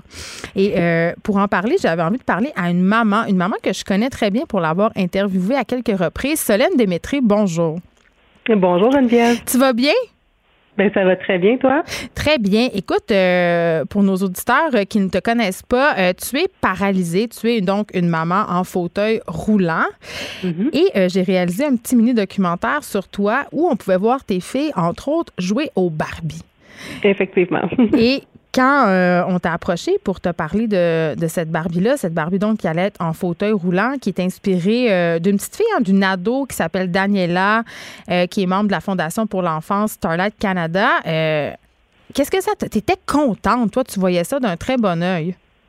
Ben j'étais contente pour mes enfants parce que elle, euh, quand elle joue au Barbie, bien euh, elle veut jouer avec un fauteuil roulant, donc elle s'en construisait un euh, en Lego, genre là, tu sais, ou avec des des des genres de petits buggy là. il n'y avait pas de vraie représentation d'un vrai fauteuil roulant et là elles vont pouvoir le faire. Elles ne le savent pas encore, mais elles vont en avoir deux, tu sais. Ah, est-ce que parce qu'est-ce qu'elles sont déjà sur le marché ces Barbies là? Ben j'ai vu ça, oui, euh, hier sur internet. J'ai fait une petite recherche parce que j'avais vu ça à Salut Bonjour là, euh, que c'était sorti. Puis euh, ouais, il y en a dans certains magasins. Donc j'ai j'ai appelé mon chum tantôt puis j'y ai donné le, le lien. Là. oui, parce que ces Barbie-là, puis ça, c'est un peu ce que je déplore comme maman, parce que, évidemment, ma fille de 12 ans, elle a fini de jouer Barbie depuis longtemps, mais celle de 9 mm. s'intéresse beaucoup au Barbie, au Monster High, à toutes ces poupées-là. Mm. Et j'ai remarqué que, évidemment, quand un modèle qui nous présente un peu une certaine diversité sort. Par exemple, on a une Barbie un peu plus grasse ou une Barbie qui fait un métier spécial ou une Barbie, par exemple, en fauteuil roulant. Elles sont vraiment difficiles à trouver. Je, je les trouve pas facilement. Non, c'est pas les premières qui sont sur le bord. C'est un peu comme les boîtes de céréales Fruit Loops. Là, sont toutes à la hauteur des yeux des enfants. Là, on dirait que c'est comme euh, c'est l'image que je sais pas la société veut, veut veut partager mais sauf que au final c'est quand même nous qui va euh, aller les chercher puis c'est sûr que c'est difficile à trouver là mais euh, sur internet il y a bien des choses qui se trouvent là maintenant oui je sais sauf que souvent quand elles sont rendues sur internet dans des sites de revente elles sont plus chères parce que c'est ça qui est arrivé notamment euh, avec les Barbie taille plus développées par Mattel ils ont été mm-hmm. soldats très très vite. On dirait qu'ils en ont pas assez fabriqué ils ont comme un peu sous-estimé la demande moi, je pense que l'intérêt est plus grand qu'on pense. Puis euh, nous, on a eu la chance d'en avoir quelques-unes euh, pour mes enfants. Merci aux tantes et aux oncles qui ont pensé à ça euh, comme cadeau. Mes enfants adorent jouer avec une, une variété de Barbie quand même étonnante, là, mais pas étonnante, mais superbe. Puis dans le fond, tu sais, la Barbie qui est sortie en ce moment là, est quand même blonde. Puis elle est quand même la Barbie standard, mais elle est juste dans un fauteuil. OK, fait que c'est une Barbie en fauteuil qui correspond quand même aux standards de beauté, c'est-à-dire cocasse. Ah elle, a même pas de bedaine. Puis moi, je suis en fauteuil, puis je suis assise, donc c'est impossible. Sauf que, tu sais, euh, le petit fauteuil, on peut l'utiliser pour n'importe quel. Donc, que ce soit n'importe quelle Barbie assise dedans, c'est juste qu'ils vendent la blonde avec euh, avec le fauteuil. Ben, je suis contente que tu parles de ça parce que, euh, évidemment, euh, ben, ta tante, Claire, Claire Cook, a écrit un livre euh, basé sur ton histoire qui s'appelle Plonger avec moi, où tu racontes un peu, bon, tu es, devenu paraplégique après un accident de plongeon, si on veut, te plonger dans une piscine, et tu racontes ton rapport au corps. Tu, tu dis, j'étais une fille qui aimait être mince, qui aimait bouger, tout ça, et c'est un peu, c'est difficile pour toi d'accepter ce que fait à ton corps le fauteuil? Ben c'est sûr que mon, mon corps a changé. Effectivement, je dois faire deux fois plus d'efforts parce que le, le, mouvement se fait moins. Puis, tu sais, euh, je, je, je, me suis cassé la cinquième cervicale, donc ça m'a laissé tétraplégique. Tu sais, il y a des muscles qui fonctionnent plus. C'est sûr que mon corps a, différé, mais sauf que au final, euh, mes enfants me voient quand même comme la Barbie blonde assise dans un fauteuil.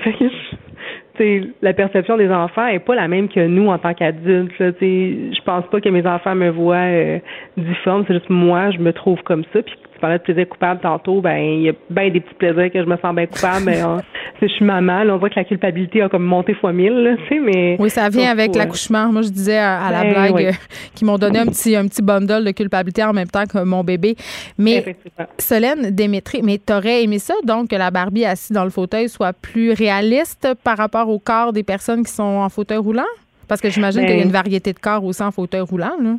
Effectivement, j'aurais aimé ça que le, fauteuil soit vendu tout seul, puis qu'on veuille assurer la Barbie qu'on veut bien dedans, là, tu sais, mm. pas, euh, représenté par une, euh, une, un corps en particulier. Sauf que c'est déjà très bien d'avoir un, un fauteuil, puis après ça, on, en fait bien de ce qu'on veut avec euh, avec la Barbie qu'il y, a dedans. Puis il y en a des corps qui sont super beaux, puis qui sont exactement comme ça, puis c'est correct. Là. Mais c'est vrai que ce que tu dis tantôt, sont dures à trouver, celles qui ont un corps différent. C'est pas tout le monde qui a des jambes de de, de, de six pieds. Là, puis, ben, tu sais quand même qu'on avait étudié les proportions de Barbie et que euh, mm-hmm. c'était irréaliste, ça se pouvait juste pas. C'est impossible. Ben Il y a personne qui a ces mensurations-là, même les mannequins suédoises de 6 pieds 4. Ça existe juste pas. Mais mm. je fais un peu de pouce sur... Euh, sont difficiles à trouver non seulement sont difficiles à trouver, mais j'ai envie de dire, euh, moi, c'est clair que comme féministe puis comme fille qui, qui a des troubles de l'image corporelle, comme beaucoup de femmes, tu sais, qui, qui a ses complexes et tout ça, euh, le mhm. corps de la Barbie m'a toujours dérangé. C'est pour ça que quand Barbie a sorti des modèles plus réalistes, entre guillemets, puis on s'entend que plus réaliste, je vais mettre des guillemets parce que ça, ça reste quand même des de très belles euh, poupées proportionnelles. Mhm. Tu sais, ils feront pas une Barbie avec des bourrelets, là. C'est juste, elle est plus grosse, tu sais, elle est plus massive.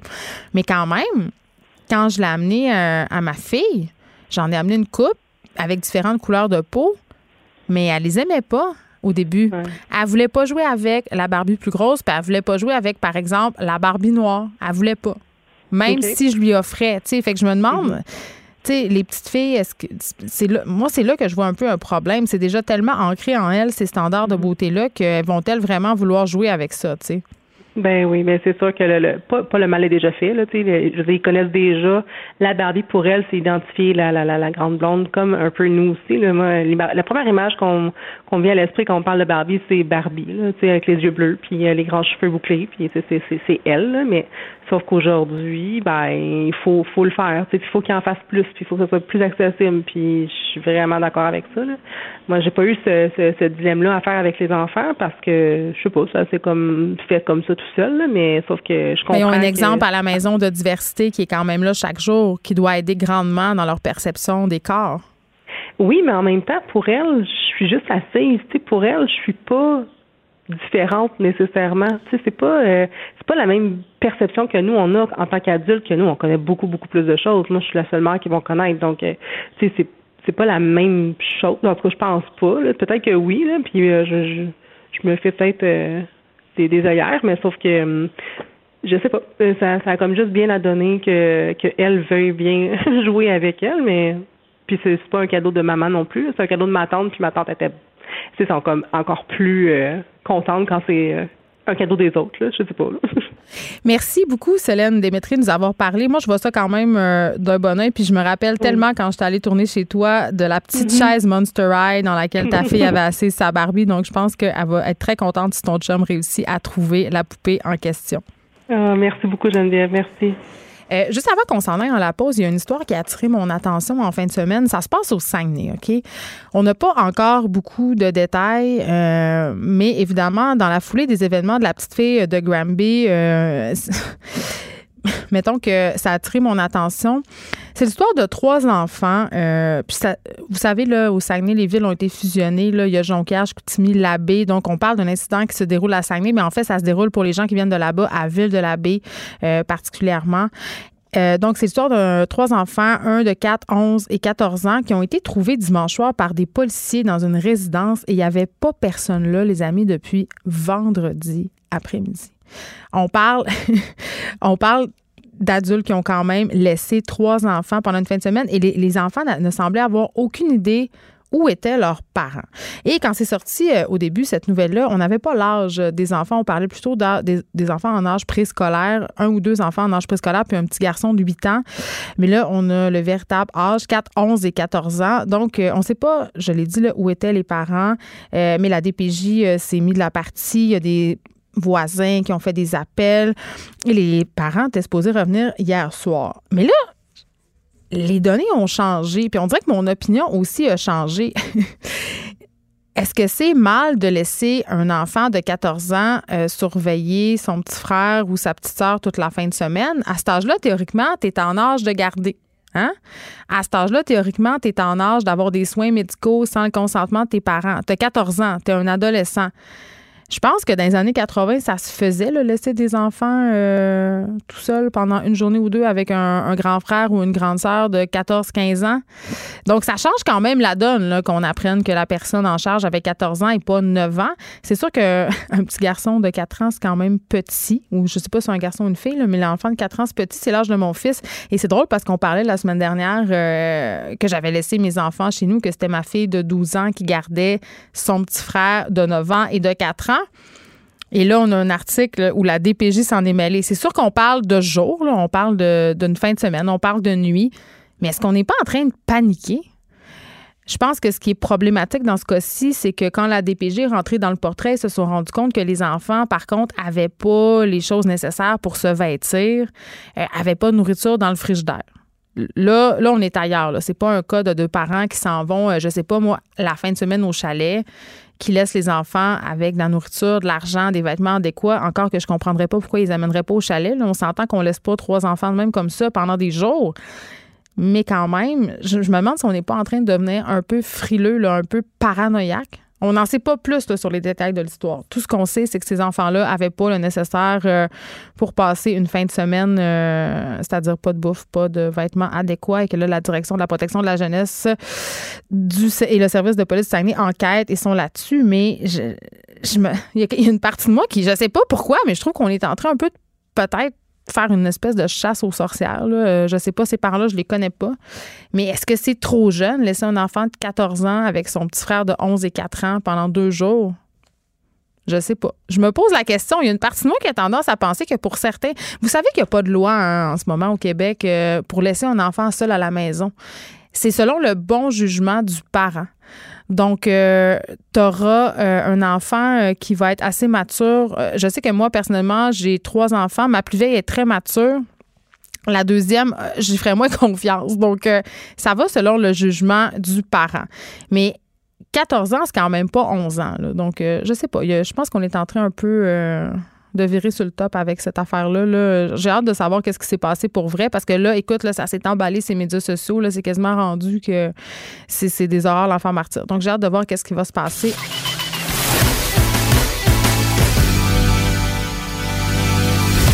Elle a du mordant et aucun règlement municipal ne l'interdit. Geneviève anime les effrontés. Cube Radio. On est avec Maude Carmel qui va venir nous entretenir des questions euh, environnementales. Et là, Maude, euh, tu veux me taper sur les doigts? ben, en fait, j'ai vu que tu étais partie en voyage. Qui ne l'a pas vu? Qui ne l'a pas vu? Ben un, oui. Un feu roulant de story, j'avais tellement rien à faire. Non, mais je comprends. C'est à ça que ça s'arrête. Je voulais montrer. C'est ça que ça sert Instagram. Exactement. C'est en voyage pour fider mon Instagram. Ben oui, ben, c'est ce que 90% des gens font en voyage. J'en aurais tellement à dire là-dessus. Mais tu es allé en voyage, donc tu as pris l'avion. Ah, je sais. Mais j'ai pas signé le pacte. okay. Je pas signé. mais est-ce que tu comptes le signer?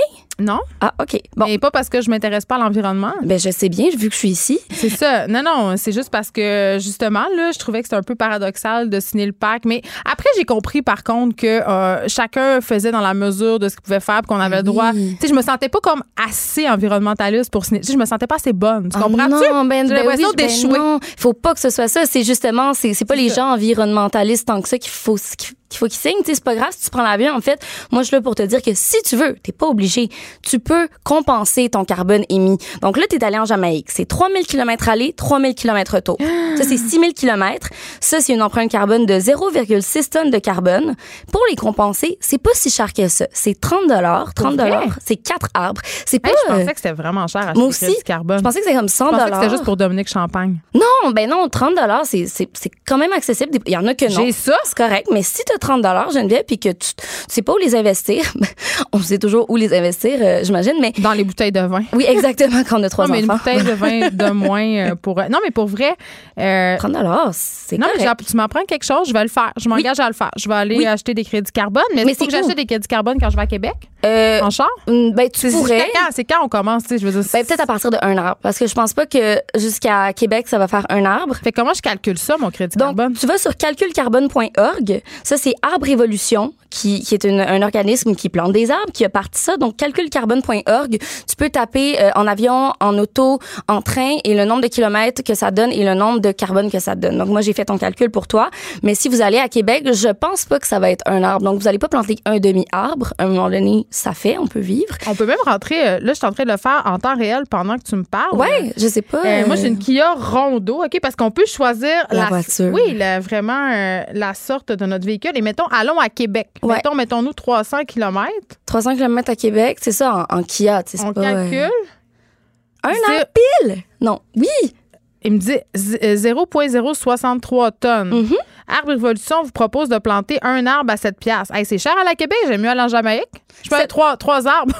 ben, c'est ça, 7 arbres, tu sais, quatre arbres versus un arbre, tu sais, à un moment donné, tu pourrais le faire à chaque fois que, que tu voyages loin. Puis euh, c'est accessible, 7 c'est 7 de plus. C'est quand même pas pire. Mais si tu transportes des gens dans ton auto, plus, on peut se coter pour acheter un arbre à gang? Ben oui, écoute, deux piastres chaque. pas pire. Je savais pas. OK, mais tu vois, c'est quand même assez pratique parce que tu peux rentrer la marque de ton véhicule. Donc, c'est quand même euh, ben oui. vraiment quelque chose. Puis faisons un test. Moi, j'ai une Kia Rondo euh, avec un bouton écolo. Ça, tu vas m'en reparler ben, tantôt. Tu vas m'en reparler. Ça, c'est sûr. Mais mettons, faisons-le en direct. Là, mettons, je en Land Rover. C'est quoi un Land Rover? C'est un gros, gros, gros 4 pattes, OK?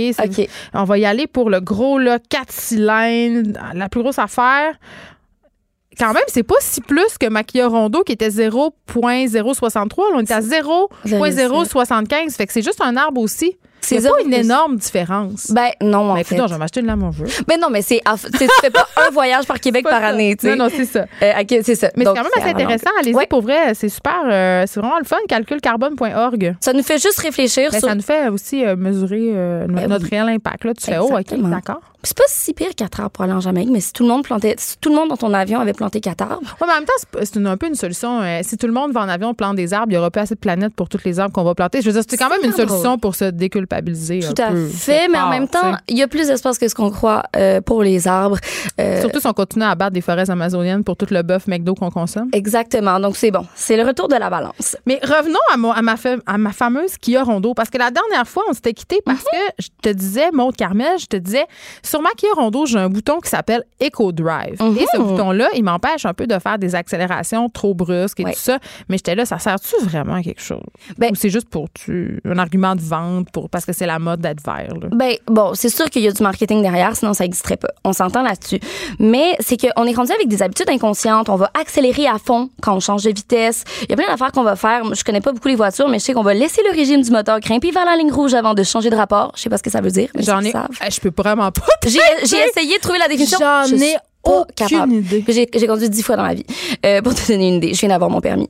Puis, euh, ben en fait, c'est que. J'espère que t'es pas venu en voiture, sinon je vais dire à tout le monde de, non, de fuir. Non, non, non, non, non, non, la plupart des gens veulent pas que je conduise, puis j'y comprends. Euh, mais c'est un bouton magique qui pense à notre place parce que ça fait une petite différence. Niveau économie d'essence, ça en fait une. Ouais, c'est pas énorme, mais ça en fait une.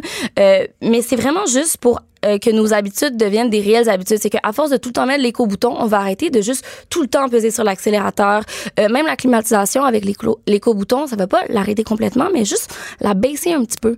Juste ce petit bouton-là, est-ce que vous avez besoin que votre auto soit à 10 un degrés? Un frigidaire. C'est capoté. Pas tant que ça. Moi, j'ai vraiment besoin de ça. Toi, ouais? Je dois être dans ma ménopause. Ah. Non, c'est pas vrai. J'aime pas. Il fait trop froid.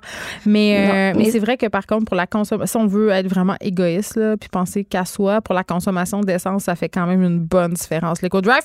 Mais, je trouve que parfois, pour des raisons de sécurité, je l'enlève. Parce ah que, oui, je vous explique. Si euh, tu veux faire une accélération qui est rapide pour éviter quelque chose ou pour faire un dépassement, l'EcoDrive quand même ampute considérablement la performance du moteur, surtout si l'auto est chargée. Donc, ça peut être dangereux euh, dans des petites routes euh, comme le Saguenay, là, quand tu vas dans le parc des Laurentides, où il y a beaucoup de, de montagnes et tout ça. Euh, tu manques de performance, ça peut faire une différence entre faire un accident puis pas en faire un. Ta capacité ah d'accélération fait que c'est pas tout le temps. Moi, je l'enlève, je, le garde dans la ville, je le garde sur l'autoroute, mais quand j'arrive dans justement dans des coins comme le Saguenay où il y a beaucoup de montagnes, les autoroutes, c'est dangereux. Tu sais, comme il faut que mon, mon, auto réponde rapidement. Ouais. Je l'enlève. Je, je comprends. Je comprends. Puis c'est ça, c'est qu'il faut y aller avec son bon jugement. Mais moi, ce que j'aimerais dire, c'est que souvent, il y a des gens qui vont peser sur le gaz pour faire un show, mais c'est plus ah, rendu à la mode. Ces gens-là, hein? Moi, ces gens-là, là, je, je peux même pas en parler. Je vais devenir agressive. Ça me, ça me rend complètement folle, mais c'est la, c'est de moins en moins la mode. J'ai l'impression que. il y a un petit aileron en arrière de leur voiture. Ça vient avec. Ça vient avec. Ben, je dis ça. Ça vient avec. On est dans grosse généralité, mais on est, on est, on, est terrible. On devrait pas dire on ça. mais qu'au printemps, ils sortent, ils sont contents. Là. Ah, je trouve ça épouvantable. Ils font du bruit, oui. Puis je comprends pas les gens aussi qui ont des, euh, des moteurs euh, ou non, pardon, des autos et des motos modifiés pour faire plus de bruit. Ben c'est ça, c'est que moi je trouve l'éco-bouton vient pour dire hey, c'est plus à la mode faire beaucoup de bruit. Là, on met un bouton pour que vous fassiez plus de bruit et on va arrêter de mettre des moteurs qui font du bruit. C'est comme le minimalisme. Avant, euh, acheter plein d'affaires, c'était à la mode. Maintenant, moins t'as d'affaires, plus t'es cool. Ben je pense que oui. Je pense qu'on est complètement dans un changement de mentalité. Puis tu sais tantôt on parlait euh, que les voitures c'était plus à la mode puis tout ça, mais c'est vrai les jeunes. Regarde, toi tu dis je viens d'avoir mon permis, t'as quel âge? 25. Ben c'est ça. Moi je l'ai eu à 30. Ah ouais. Je viens des régions, tu sais, fait que c'est pas Ah. je je suis pas je suis plus vieille que toi là, j'ai 37, tu sais. Même, suis impressionnée. Ben, c'est que ça m'intéressait pas. Ben j'ai pas été élevée vraiment dans la culture du moteur. Sais, par contre, euh, le problème que je vois, euh, c'est que oui, ça intéresse moins les jeunes, avec raison. On est moins dans cette culture-là. On a beaucoup vendu aux baby boomers cette image de la liberté et tout ça. Puis, il y a pas de mal à ça. C'était l'époque et tout. Euh, mais quand même, en région, c'est un problème. Tu sais, Ben, t'as quand même besoin d'une voiture. Il n'y a pas de transport en commun. Ben, c'est encore drôle. Hein? Justement, tu, tu dis ça, puis euh, j'aimerais faire un petit mot sur l'autopartage en banlieue parce qu'on chiale souvent justement que en banlieue, on Ben, est, c'est tough, obligé. Pour vrai, moi, je l'ai vécu, là. Ben oui, on- tu sais, c'est minimum deux autos par famille. Tu sais, toi, t'as trois Ça, enfants. encore drôle. Oui, puis euh, oui, j'en ai vu des autos cachées dans le garage, tu sais, même pas cachées, euh, bien en vue, euh, dans le driveway. Mais euh, tu sais, on va dire que à Montréal, t'es une famille, t'as pas d'auto, t'es correct, t'as de l'autopartage, t'as comme une auto, t'as car to go. Mais j'aimerais informer ceux qui nous écoutent et qui habitent dans la région de la Montérégie, parce qu'il y a Autonomique maintenant, qui est un système d'autopartage qui révolutionne le transport de banlieue. Donc, chaque municipalité de la Montérégie a une voiture à disposition des citoyens qui peuvent louer comme auto sur une Donc, même pas obligé de communiquer avec un être humain. Tu regardes si la voiture est disponible, tu t'y rends. J'ai rencontré Geneviève, une famille de cinq enfants. Ils n'avaient aucune voiture. Hey, c'est tough. Là, là, non, À Mont-Saint-Hilaire, à Non, je comprends, mais ça, c'est comme quand tu me dis j'ai rencontré une famille Ouais, ouais, qui mange ouais. juste du tofu puis qui, qui ont juste un sac de déchets au bout d'un an. Je veux dire, c'est l'exception quand même. Puis je veux dire, on va se dire les vraies choses. Puis pour vrai, j'étais avec toi, là, la culture du charge, j'aille ça, ça m'écœure. Je je suis pas une Mhm. fille. Tu sais, je l'ai dit, là, j'ai une Kia Rondo. Là. Fait qu'est-ce que je m'entends pas, pas un peu des chars? La réponse, c'est oui. Sauf que c'est excessivement difficile avec des enfants de se Mhm. passer tout. Ça prend une planification Oui. des feux de Dieu, là. Oui, mais tu sais, pour rendre ça plus accessible, j'ai vu aussi des gens qui avaient autonomique, cette euh, alternative-là, et au lieu d'avoir zéro auto, c'est, dans le fond, ça remplace la deuxième auto. Donc, ils ont une auto pour la famille, puis la deuxième auto, quand l'autre conjoint en a besoin, il est autonomique à deux minutes à pied. Donc, ça, ça permet juste de, de reconsidérer notre façon de Mais tu sais, on y pense avec mon chum, on a deux familles, on est une famille reconstituée, Oui. on n'habite pas ensemble, mais on se disait hier peut-être que ça serait bien d'avoir une voiture, puis j'avais un petit. euh, L'autonomie, c'est ça. c'est Ouais, on- un petit. euh, en temps, euh, On peut économise, louer- hein. On peut louer une auto. Ben ça, clairement qu'on économise. là, avoir une auto, c'est un gouffre sans fin. Mais c'est quand même un deuil qui est difficile à faire. euh, tu sais, euh, c'est vraiment un changement de mentalité. Et là, Maude, on peut pas se laisser sans que tu nous parles des baleines noires parce que là, qu'est-ce qui se passe? On sait qu'il y a eu des, plusieurs décès l'année passée. Et là, encore en fin de semaine, ça défrayait la manchette. Une baleine Mhm. noire qui était pognée dans, je crois, un Un filet. de pêche. Ben, juste au mois de juin, il y a eu six baleines noires qui sont mortes là, en un mois. Mais c'est ça, mais je pensais qu'il en restait même pas six, moi. Fait que là, je tombe en bas de ma chaise. Non, non. Ben, il en reste. Écoute, les six baleines noires, ça représente 1% de la population des baleines noires au monde. Puis j'ai vu aujourd'hui sur Météo Média que là, ils ont recensé en ce moment, dans le monde, il y a 412 baleines Mais noires. pourquoi ils meurent comme ça? C'est comme un, un hécatombe, là? Oui, ben là, ils sont en train de faire pas des autopsies, mais des En tout cas, l'autopsie sur les animaux, c'est long à faire, mais ils s'empêtrent dans des filets de pêche, mais ils se cognent à des cargos aussi. Ils vont se cogner à des bateaux. Puis, euh, c'est que, dans le fond, les bateaux vont super vite. Donc, la solution en ce moment, c'est de ralentir les cargos. Donc, la vitesse, tempo- la vitesse temporaire euh, est de 10 nœuds. 10 nœuds, c'est 18 km heure. Mais j'ai lu que il y a quelques scientifiques qui avancent une cause, Geneviève, à cause des habitudes migratoires des baleines qui, elles, sont causées par les changements climatiques. Donc, les baleines noires qui, normalement... On se rappelle quand même que ce mois de juin-ci, là, celui qu'on vient de passer, a été sacré le mois de juin le plus chaud de l'histoire. Ah, ouais. Pour vrai, pourtant, euh, début juin, euh, moi, j'irai à l'hôtel. Eh oui, ben c'est quand même ça. Partout dans On le s'est monde. trop habitués. Ah, partout dans le monde, dans le monde, pas au Là, Québec, ouais, ouais. Cher millénial, sors-toi de ton nombril. Oui, t'as raison. T'as raison, t'as raison. J'étais juste comme Montréal, tu sais. Il y a vraiment plus, j'ai pas eu Rosemont, chaud. petite patrie, c'est ça. Mais partout, il fait, il y a- euh, c'est vraiment le mois, le mois de juin le plus chaud En Europe, ever. t'as là. raison. Donc, les changements climatiques, n'en déplaise à Jeff Fillion, mais ils sont là et ça fait, euh, ça mêle euh, la- la- le petit GPS interne de plusieurs animaux. Là, je parlais ici à l'émission Mont-Carmel, je me disais, euh, j'ai vu des animaux voler en V au mois de juin. Ah oui. Des, des oiseaux qui, qui, étaient foqués retournaient dans le sud, eux autres là. là. parce que c'est too much. Ben, c'est ben, ça. Parce que c'est mêlé. Ils sont tous mêlés. C'est ça. Fait que, on dit les baleines, ils se cognent sur des cargos, ils s'empêtent dans des filets de pêche. C'est quoi le lien avec les changements climatiques? Ce que les scientifiques avancent, c'est que normalement, ils seraient dans la baie de Fundy ou au Maine, donc près du Nouveau-Brunswick. Mais, là, plus bas. Là, ben, ils vont. est chaude. Ben oui, mais là, il fait trop chaud. Fait que là, ils montent vers le nord. C'est là où ils sont pas habitués d'être dans un environnement où il y a beaucoup de, euh, de ils sont dans les voies maritimes.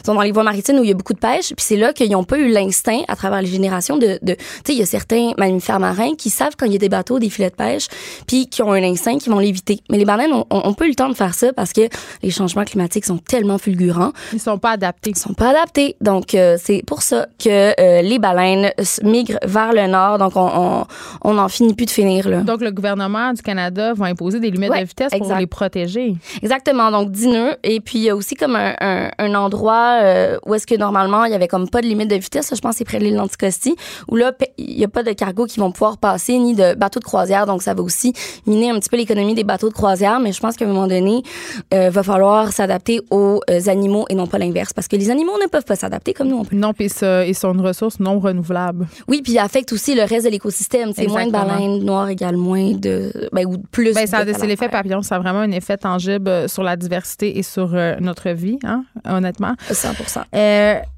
c'est déjà tout pour nous. On va se retrouver mardi prochain. Pendant la pause, je vais aller planter mes arbres. Ben oui, vas-y. J'y vais. C'est ça que je fais. Geneviève Peterson, la seule effrontée qui sait se faire aimer. Jusqu'à 15, vous écoutez Les effrontés. Je vous ai parlé en début d'émission euh, des célébrations en fin de semaine de la fête du Canada, mais il y avait aussi un bien triste anniversaire qu'on soulignait en fin de semaine, celui de la mort des filles Shafia. Euh, je ne sais pas si vous vous en rappelez, ça fait dix ans déjà, euh, ces filles-là qui ont été assassinées par leurs parents et leurs frères, qui ont été plongées dans une écluse d'Ottawa. On les a retrouvées décédées dans leur voiture. C'était un crime d'honneur. Et pour souligner, si on veut, ce triste anniversaire, on parle avec Dominique Scali qui a signé un texte euh, pour nous un peu refaire euh, la petite histoire puis nous dire où est-ce qu'on en était rendu dix ans après l'affaire Chafia. Bonjour Dominique. Bonjour. Pour ceux euh, qui se rappellent peu ou qui ont comme moi une mémoire déficiente, on se rappelle que, évidemment, les sœurs Chafia ont été retrouvées avec une autre dame qui était, je crois, leur belle-mère ou la seconde épouse de leur père. C'est pas clair pour moi. Oui, exactement. Euh, Rona Amir Mohamed était la première épouse de Mohamed Shafia. Elle était arrivée ici. Euh, officiellement, elle était comme une cousine de la famille, mais ensuite, euh, pendant le procès, c'est devenu clair que c'était en fait sa première épouse. C'est ça. Puis euh, ça a pris du temps parce que moi, je m'en rappelle quand même très bien euh, quand les corps ont été découverts. On a tout d'abord cru à l'accident, euh, mais ça s'est avéré que c'était un meurtre, un meurtre, un crime d'honneur. Puis on y reviendra. Qu'est-ce que c'est qu'un crime d'honneur Mais c'est un, c'était un meurtre savamment planifié par les parents de ces jeunes filles-là et leurs propres frères. Mm-hmm. Il y en a qui diraient aussi maladroitement planifié. Oui, oui. quand on a retracé, euh, disons qu'il y avait beaucoup de, de, de, de fils mal attachés, mais euh, euh, oui, effectivement, c'est ce que le, en fait, c'est ce que devant les tribunaux, c'est ce qui a été démontré finalement que les, les trois, les deux parents et, et le fils Ahmed là, avaient d'une certaine façon planifié un peu de, de, de, de, pousser la voiture dans laquelle les jeunes filles étaient dans l'écluse euh, et, bon, euh, comme elle, serait morte noyée, je pense que c'est pas c'est pas toujours clair euh, comment, mais ce qui est ce qui est clair selon le la, à la fin du procès, c'est que c'est que c'est ces trois personnes là qui auraient été que c'était un meurtre prémédité finalement. Puis Dominique Scali, évidemment, en 2009, l'idée que des, des, Québécoises, des Montréalaises euh, puissent être tuées au nom de l'honneur, c'était pas nécessairement quelque chose qui était hyper connu. Le, crime d'honneur, c'était pas un concept euh, qui était largement euh, connu du grand public. Peux-tu nous expliquer un peu c'est quoi? oui, c'est le crime d'honneur, c'est bon quand ça se rend au, crime comme le meurtre, comme dans l'affaire Chafia. Sinon, euh, dans les, organismes actuellement, on parle beaucoup de violence basée sur l'honneur. Donc, euh, ça va être quand euh, la famille ou la communauté va mettre des, va faire de la pression, en général sur une jeune femme, sur la manière dont elle s'habille, sur les garçons qu'elle fréquente. et bref, c'est beaucoup lié évidemment à la sexualité, tout ça. parfois, bon, on sait qu'il y a un cas où c'est un qui s'est rendu à la DPJ où c'était un garçon homosexuel et ça c'était pas c'était pas accepté par la famille. donc on va parler d'abus physiques, de, de violence physique, mais aussi de contrôle excessif. Et le, le risque le plus grave dans ce qui est vu actuellement par les intervenantes à Montréal, c'est le mariage forcé. C'est-à-dire que quand on voit que la jeune fille n'obtempère pas, qu'elle continue à s'habiller comme on veut pas, comme, comme, la famille veut pas, qu'elle continue à fréquenter des garçons, ben on va la renvoyer au pays d'origine où elle court le risque d'être mariée de force. Et oui, puis on, on dissimule souvent ça euh, par un voyage d'été justement dans les pays d'origine et les, jeunes filles sont pas nécessairement au courant de ce qui va leur ce qui va leur arriver ou euh, encore elles savent pas quoi faire parce que évidemment dans cette affaire-là c'est des drames familiaux, ça se déroule à l'intérieur de des familles et les jeunes filles sont souvent hésitantes à porter plainte parce que justement, elles savent qu'après, elles vont être seules, elles vont être sans ressources, leur famille va leur tourner le dos. Donc, ça devient excessivement compliqué et complexe pour elles euh, de s'en remettre aux autorités. Exactement. C'est pour ça qu'il y avait à la DPJ, on me disait souvent ces jeunes ces jeunes filles-là ne vont porter plainte qu'une seule fois parce que après ça, euh, les taux se referment sur elle, vu que c'est pas juste une personne qui, euh, qui est auteur des violences, mais c'est probablement plusieurs personnes dans la famille, voire même dans la communauté. Donc, c'est très difficile de se résoudre à quitter toute sa famille, parce que des fois, ça veut dire couper les ponts, changer de nom, changer de quartier. Oui, puis ça veut pas dire que toute la famille est problématique. Tu sais, ça veut, ça veut c'est ça. C'est ça, mais ça veut dire qu'en général, c'est plusieurs personnes qui, euh, qui, euh, qui, qui, font ça finalement, qui, qui alimentent ça. Puis à l'inverse, même euh, même il n'y a pas juste la peur. des fois, il y a aussi les, liens hein, pour n'importe qui. couper les ponts complètement avec sa famille. il y a quand même des fois un peu d'amour et de choses qui nous lient à la famille, évidemment. Là. Mais OK, il y a un truc qui, a attiré un peu mon attention dans ton article euh, qui est paru dans le Journal de Montréal, c'est la fameuse cuillère dans le soutien-gorge. Parce que tu viens de le dire, ces filles-là vont porter plainte une fois et parfois ça se révèle, ça se révèle assez compliqué à cause des liens familiaux, mais aussi ils sont, ils sont comme mis euh, devant le fait accompli, notamment au niveau des mariages forcés. C'est quoi cette initiative, la cuillère dans le soutien-gorge? Ben, ça, en fait, c'était juste un exemple, parce que moi, j'ai appelé plein d'organismes, euh, y compris la DPJ, pour voir maintenant est-ce qu'ils sont vraiment habitués? Est-ce qu'ils ont et ils me disent oui, maintenant on est habitués de gérer ces cas-là, on a des trucs, on a des stratégies. Euh, et ça, c'était un des exemples qui, qui illustrait que maintenant les intervenants euh, ils, ont, ils ont des outils dans leur coffre à outils. Et ça, c'en est un. Si on est vraiment là acculé au pied du mur là, que la jeune fille, la jeune femme, elle s'en va dans son pays. Elle est rendue à l'aéroport. Oui, c'est ça. Puis alors on n'a pas le temps d'aller au tribunal, on n'a pas le temps. Bon, euh, le truc, c'est ça peut être ça, c'est de faire sonner le, le, le, détecteur de métal. Comme à l'aéroport. Aller à l'aéroport. Comme ça, c'est comme le dernier recours pour pouvoir se confier peut-être à un agent et peut-être stopper euh, cette, cette, Mais justement, Dominique Scali, parce que là, tu as parlé avec des gens de la DPJ, euh, l'affaire Chafia, ça a quand même changé la donne. La DPJ a dû s'adapter, a dû euh, s'ouvrir à cette clientèle-là qui est souvent vulnérable, marginalisée parce qu'il y a souvent une barrière de langue en premier lieu. Est-ce qu'ils sont mieux armés? Aujourd'hui? Tu as dit oui, maintenant, euh, on est des intervenants, puis tout ça, mais est-ce que c'est réellement le cas? Parce que j'ai pas l'impression, quand je regarde les politiques de la DPJ, qui ont vraiment une politique multiculturelle, tu sais, on parle de consultants trans transculturelle, mais comment concrètement ça se manifeste, ce, type d'intervention-là? Ben, ce qu'ils m'ont expliqué, en fait, c'est que euh, bon, déjà ça c'est une des étapes, c'est-à-dire d'aller d'avoir le réflexe d'aller chercher un consultant justement pour pas pour pas qu'il y ait de maladresse dans la façon d'intervenir auprès d'une famille quand il y a potentiellement un jeu un, enjeu d'honneur. Euh, et puis c'est beaucoup de ça demande en fait des interventions très fines. Et c'est un peu ça qu'ils m'ont expliqué, c'est qu'ils ont développé cette finesse-là pour pouvoir départager, OK, est-ce que c'est vraiment un enjeu d'honneur ou c'est juste des parents qui sont inquiets dans un contexte multiethnique finalement où il y a un, choc de valeur, mais sans nécessairement que euh, qu'ils envoient le, grand frère suivre la jeune fille. Il faut faire attention, oui. C'est ça. Donc ça peut, des fois, c'est que les, toute la, la, la différence euh, culturelle dans certaines situations ça, devient comme un, flou dans lequel il faut apprendre à départager, ce qui relève vraiment d'une violence basée sur l'honneur plutôt versus juste une différence culturelle ou d'autres types d'enjeux. En terminant, Dominique Scali, avec les maisons d'hébergement qui débordent, on en parle souvent ici à l'émission, les services sociaux justement qui sont, le vu là, dans la foulée des événements de la fête de Granby, les, intervenants sont débordés. Le Québec est quand même pas à l'abri d'un nouveau drame dans le style des Chafia. C'est ça que les intervenants ont dit. Ouais. Et tous les intervenants, y compris la DPJ, m'ont dit oui, on est tous mieux outillés, mais il y a personne qui se croit à l'abri d'un drame. Et ça, c'est une des, des, raisons. Bon, la DPJ qui est débordée. Il y a aussi les maisons d'hébergement euh, pour euh, victimes de violences qui débordent aussi. Donc, quand bien même qu'une femme aurait besoin d'aide et qu'elle appellerait pour être hébergée d'urgence, ben ça, ça fait qu'il n'y a plus de place en ce moment. Hmm. Merci, euh, Dominique Scali, de nous avoir parlé. Tu es journaliste au Journal de Montréal.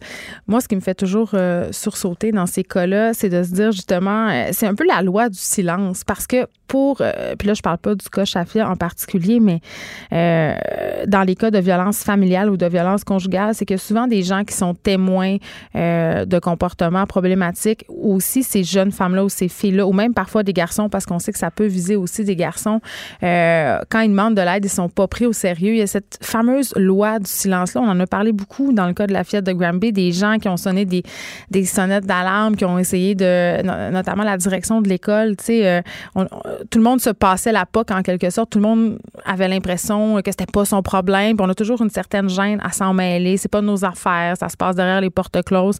Donc, je pense qu'un premier pas vers un peu la résolution, si on veut, de, ces cas-là avant que ça dégénère, ça serait de, ben, de s'ouvrir la trappe, d'aller le dire. Quitte à se tromper. Il y avait cette intervenante de la DPJ euh, qui avait dit dans le Journal de Montréal quelque chose que j'avais trouvé très, très intéressant. Elle avait dit Écoutez, c'est mieux de, signaler un doute puis qu'on vérifie que de rien faire puis qu'il se passe quelque chose de déplorable. Comme on a vu, c'est sûr que la fillette de Granby, c'était, c'était, extrême. Là. Il y a eu une mort. Mais, mais dans le doute, allez-y, il faut dénoncer, il faut, il faut poser les bonnes questions. Écrivaine. Blogueuse. Scénariste et animatrice. Geneviève Peterson. Geneviève Peterson. La Wonder Woman de Cube Radio.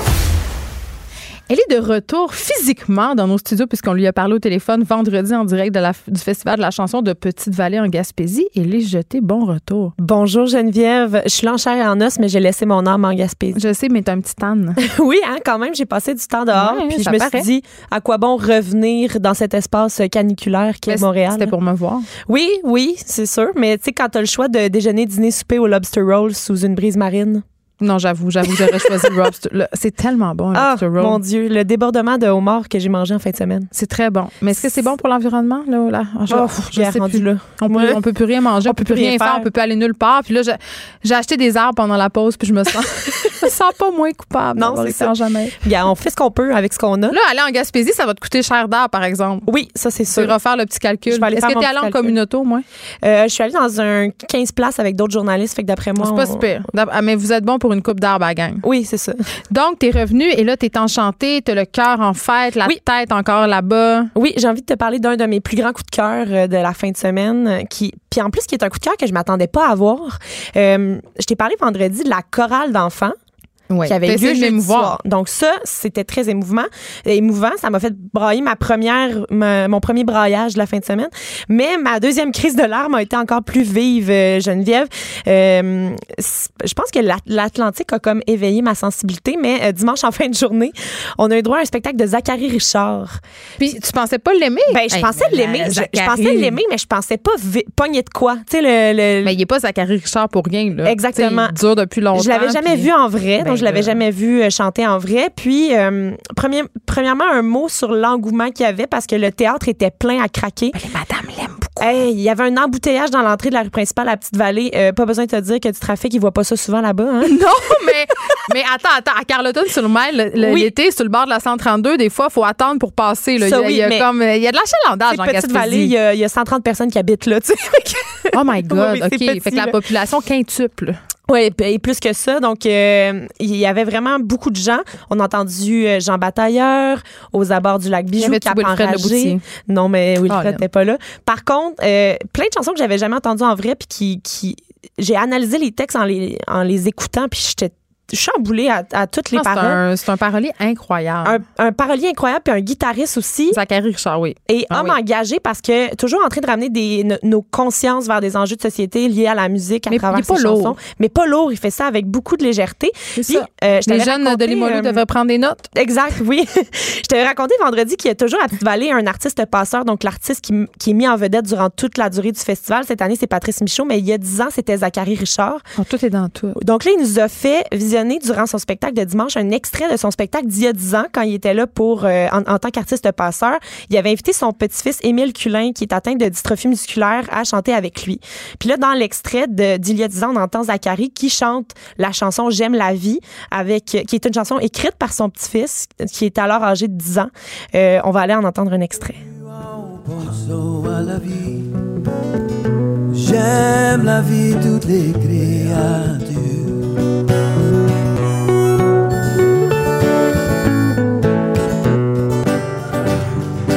as you'ma promenade. Hey, moi, s'il pouvait rouler ses airs de même jusqu'à la fin des temps, oui. ma vie Reste serait dans mon oreille, Zachary. Ah oui, il y a une voix tellement enveloppante. Et oui, c'est ça. Donc, on entend son petit-fils qui chante tout bas en arrière, euh, puis qui a évidemment de la difficulté à avoir l'articulation euh, nécessaire aux, mots, mais tous les mots ont été écrits par lui sur une musique de son grand-père. La salle est en pleurs. Et là, c'est là que ça devient Je suis presque en pleurs en ce moment. ça devient touchant à un niveau accablant parce que là, on revient à la vraie vie. Et dix ans plus tard, Zachary nous invite son petit-fils sur scène. Il, est là encore une fois, mais en chair et en os cette fois-ci. Donc J'aurais pas pu gérer. hey, pour vrai, là, c'est beaucoup trop d'émotions pour moi. Il que je sac en papier. Ils chantent une chanson ensemble, euh, oh. deux chansons même écrites par son petit-fils aussi. Son petit-fils joue de l'harmonica. Pour vrai, je me rappelle pas d'avoir vu quelque chose d'aussi powerful dans un festival. C'était hallucinant. Toute la salle était en sanglots. c'est sûr. Euh, puis c'était vraiment un excellent magnifique moment. Fait que c'est après, c'est fini. Après, après, il n'y avait plus rien, là. On n'avait plus d'énergie. On Mais pauvres autres qui arrivent, pauvres autres chanteurs qui doivent performer après ce numéro-là. C'est un peu plat. Zachary comme Richard, il dit, mon petit-fils me vole toujours la vedette quand je l'amène. Mais ben, c'est vrai. Je le comprends. C'est vraiment touchant. Euh, je voulais te parler aussi des chansonneurs qui, qui sont, en fait, on dire que c'est un concours, mais c'est plus un concours depuis 2008 parce que c'est plus une vitrine musicale. Il y a un groupe euh, de, de huit euh, chansonneurs qui euh, font ce qu'on appelle la destination chanson fleuve. Donc, depuis le 6 juin et jusqu'au 7 juillet, ils ont à l'horaire des ateliers d'écriture, des résidences de création, puis des concerts à Montréal, Québec, Petite-Vallée, euh, Tadoussac. C'est comme un collectif, C'est pas un collectif parce qu'ils ont chacun leur propre chanson. Par contre, leur concert fait en sorte qu'ils euh, doivent s'aider les uns les autres. Donc, moi, je vais jouer de la guitare. C'est ça, je vais jouer de la guitare sur ta tune, tu vas jouer du banjo à la mienne, puis euh, on va, euh, on va s'alterner comme ça. Il y avait cette année Alex Météor, Alice Animal, Antoine Aspirine, Ariane Roy, Étienne Copé, Melody Spear, Simon Kearney et Tom Chiquan. J'en connais aucun, j'ai 192 ans. Ben non, mais je pense pas parce que en fait, ce sont des gens qui émergent. C'est encore des tout petits, tout petits. Par contre, il y a Simon Kearney qui s'est bien démarqué. Il a tiré son épingle du jeu dans ce, dans, même si c'est pas un concours, là, on dit c'est pas un concours, c'est une vitrine. Euh, il a sorti son premier album en, cette année. Ça s'appelle Maison ouverte. On va aller entendre un extrait. Ça s'appelle C'est pas les raisons qui manquent. Les raisons qui manquent. C'est pas les raisons qui manquent. C'est pas les raisons vous pouvez pas me voir, mais euh, je fais un mouvement très douteux avec euh, mon bassin en ce moment. Ben, je trouve pas ça douteux. Là. Je, je sens habité par la dans musique. Le sang. Oui, c'est ça.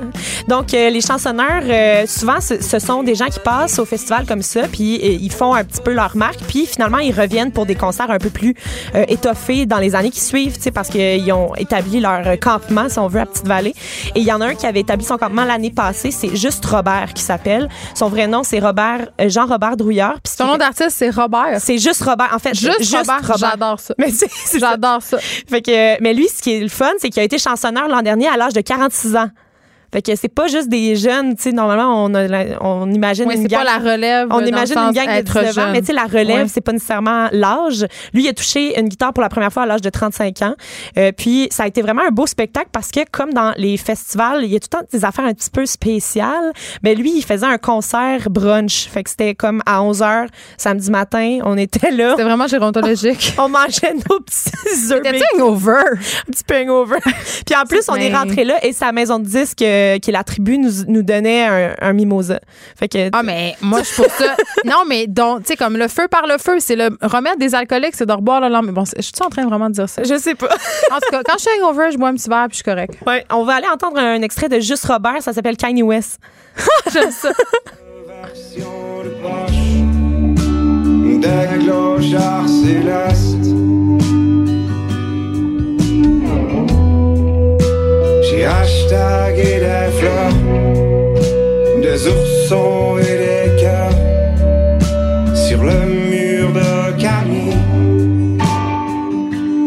Son album est sorti euh, au mois de mars dernier. Ça s'appelle Mon mammifère préféré. Puis euh, c'est vraiment comme un beau spectacle. Puis je trouvais ça le fun de voir. Il était vraiment excité que les jeunes, euh, parce qu'on était comme un groupe de blogueurs un peu millennials. Puis là, lui, il était Arrête comme. de te penser bon. Je sais, non, mais il était content que les jeunes s'intéressent à ce qu'il fait malgré son âge avancé pour. C'est quoi son âge avancé? Déjà, c'est 47 ans, mais un âge avancé pour un artiste de la relève. C'est plutôt ça la, la phrase complète. Il faut pas oublier.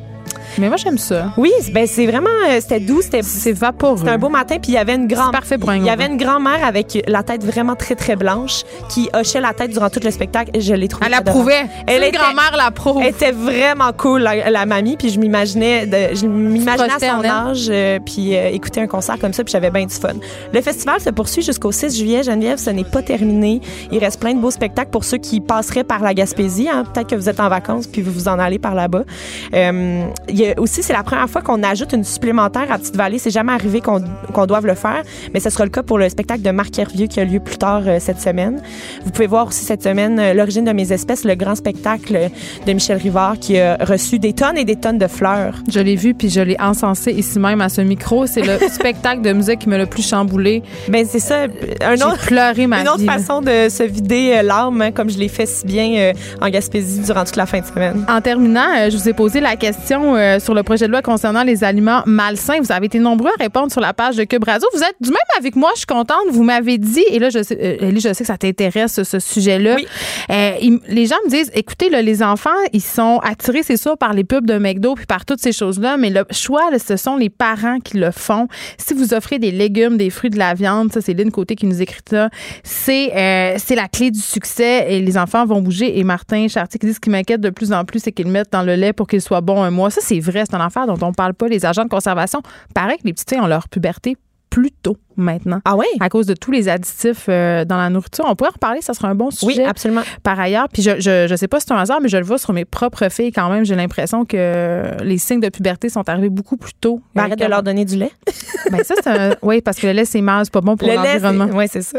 Merci beaucoup, Élise Jeté, d'avoir été avec nous. On te retrouve la semaine prochaine pour d'autres suggestions culturelles. Puis continuez à m'écrire, j'aime toujours ça, avoir euh, votre opinion sur les enjeux dont on discute à l'émission Cube Radio.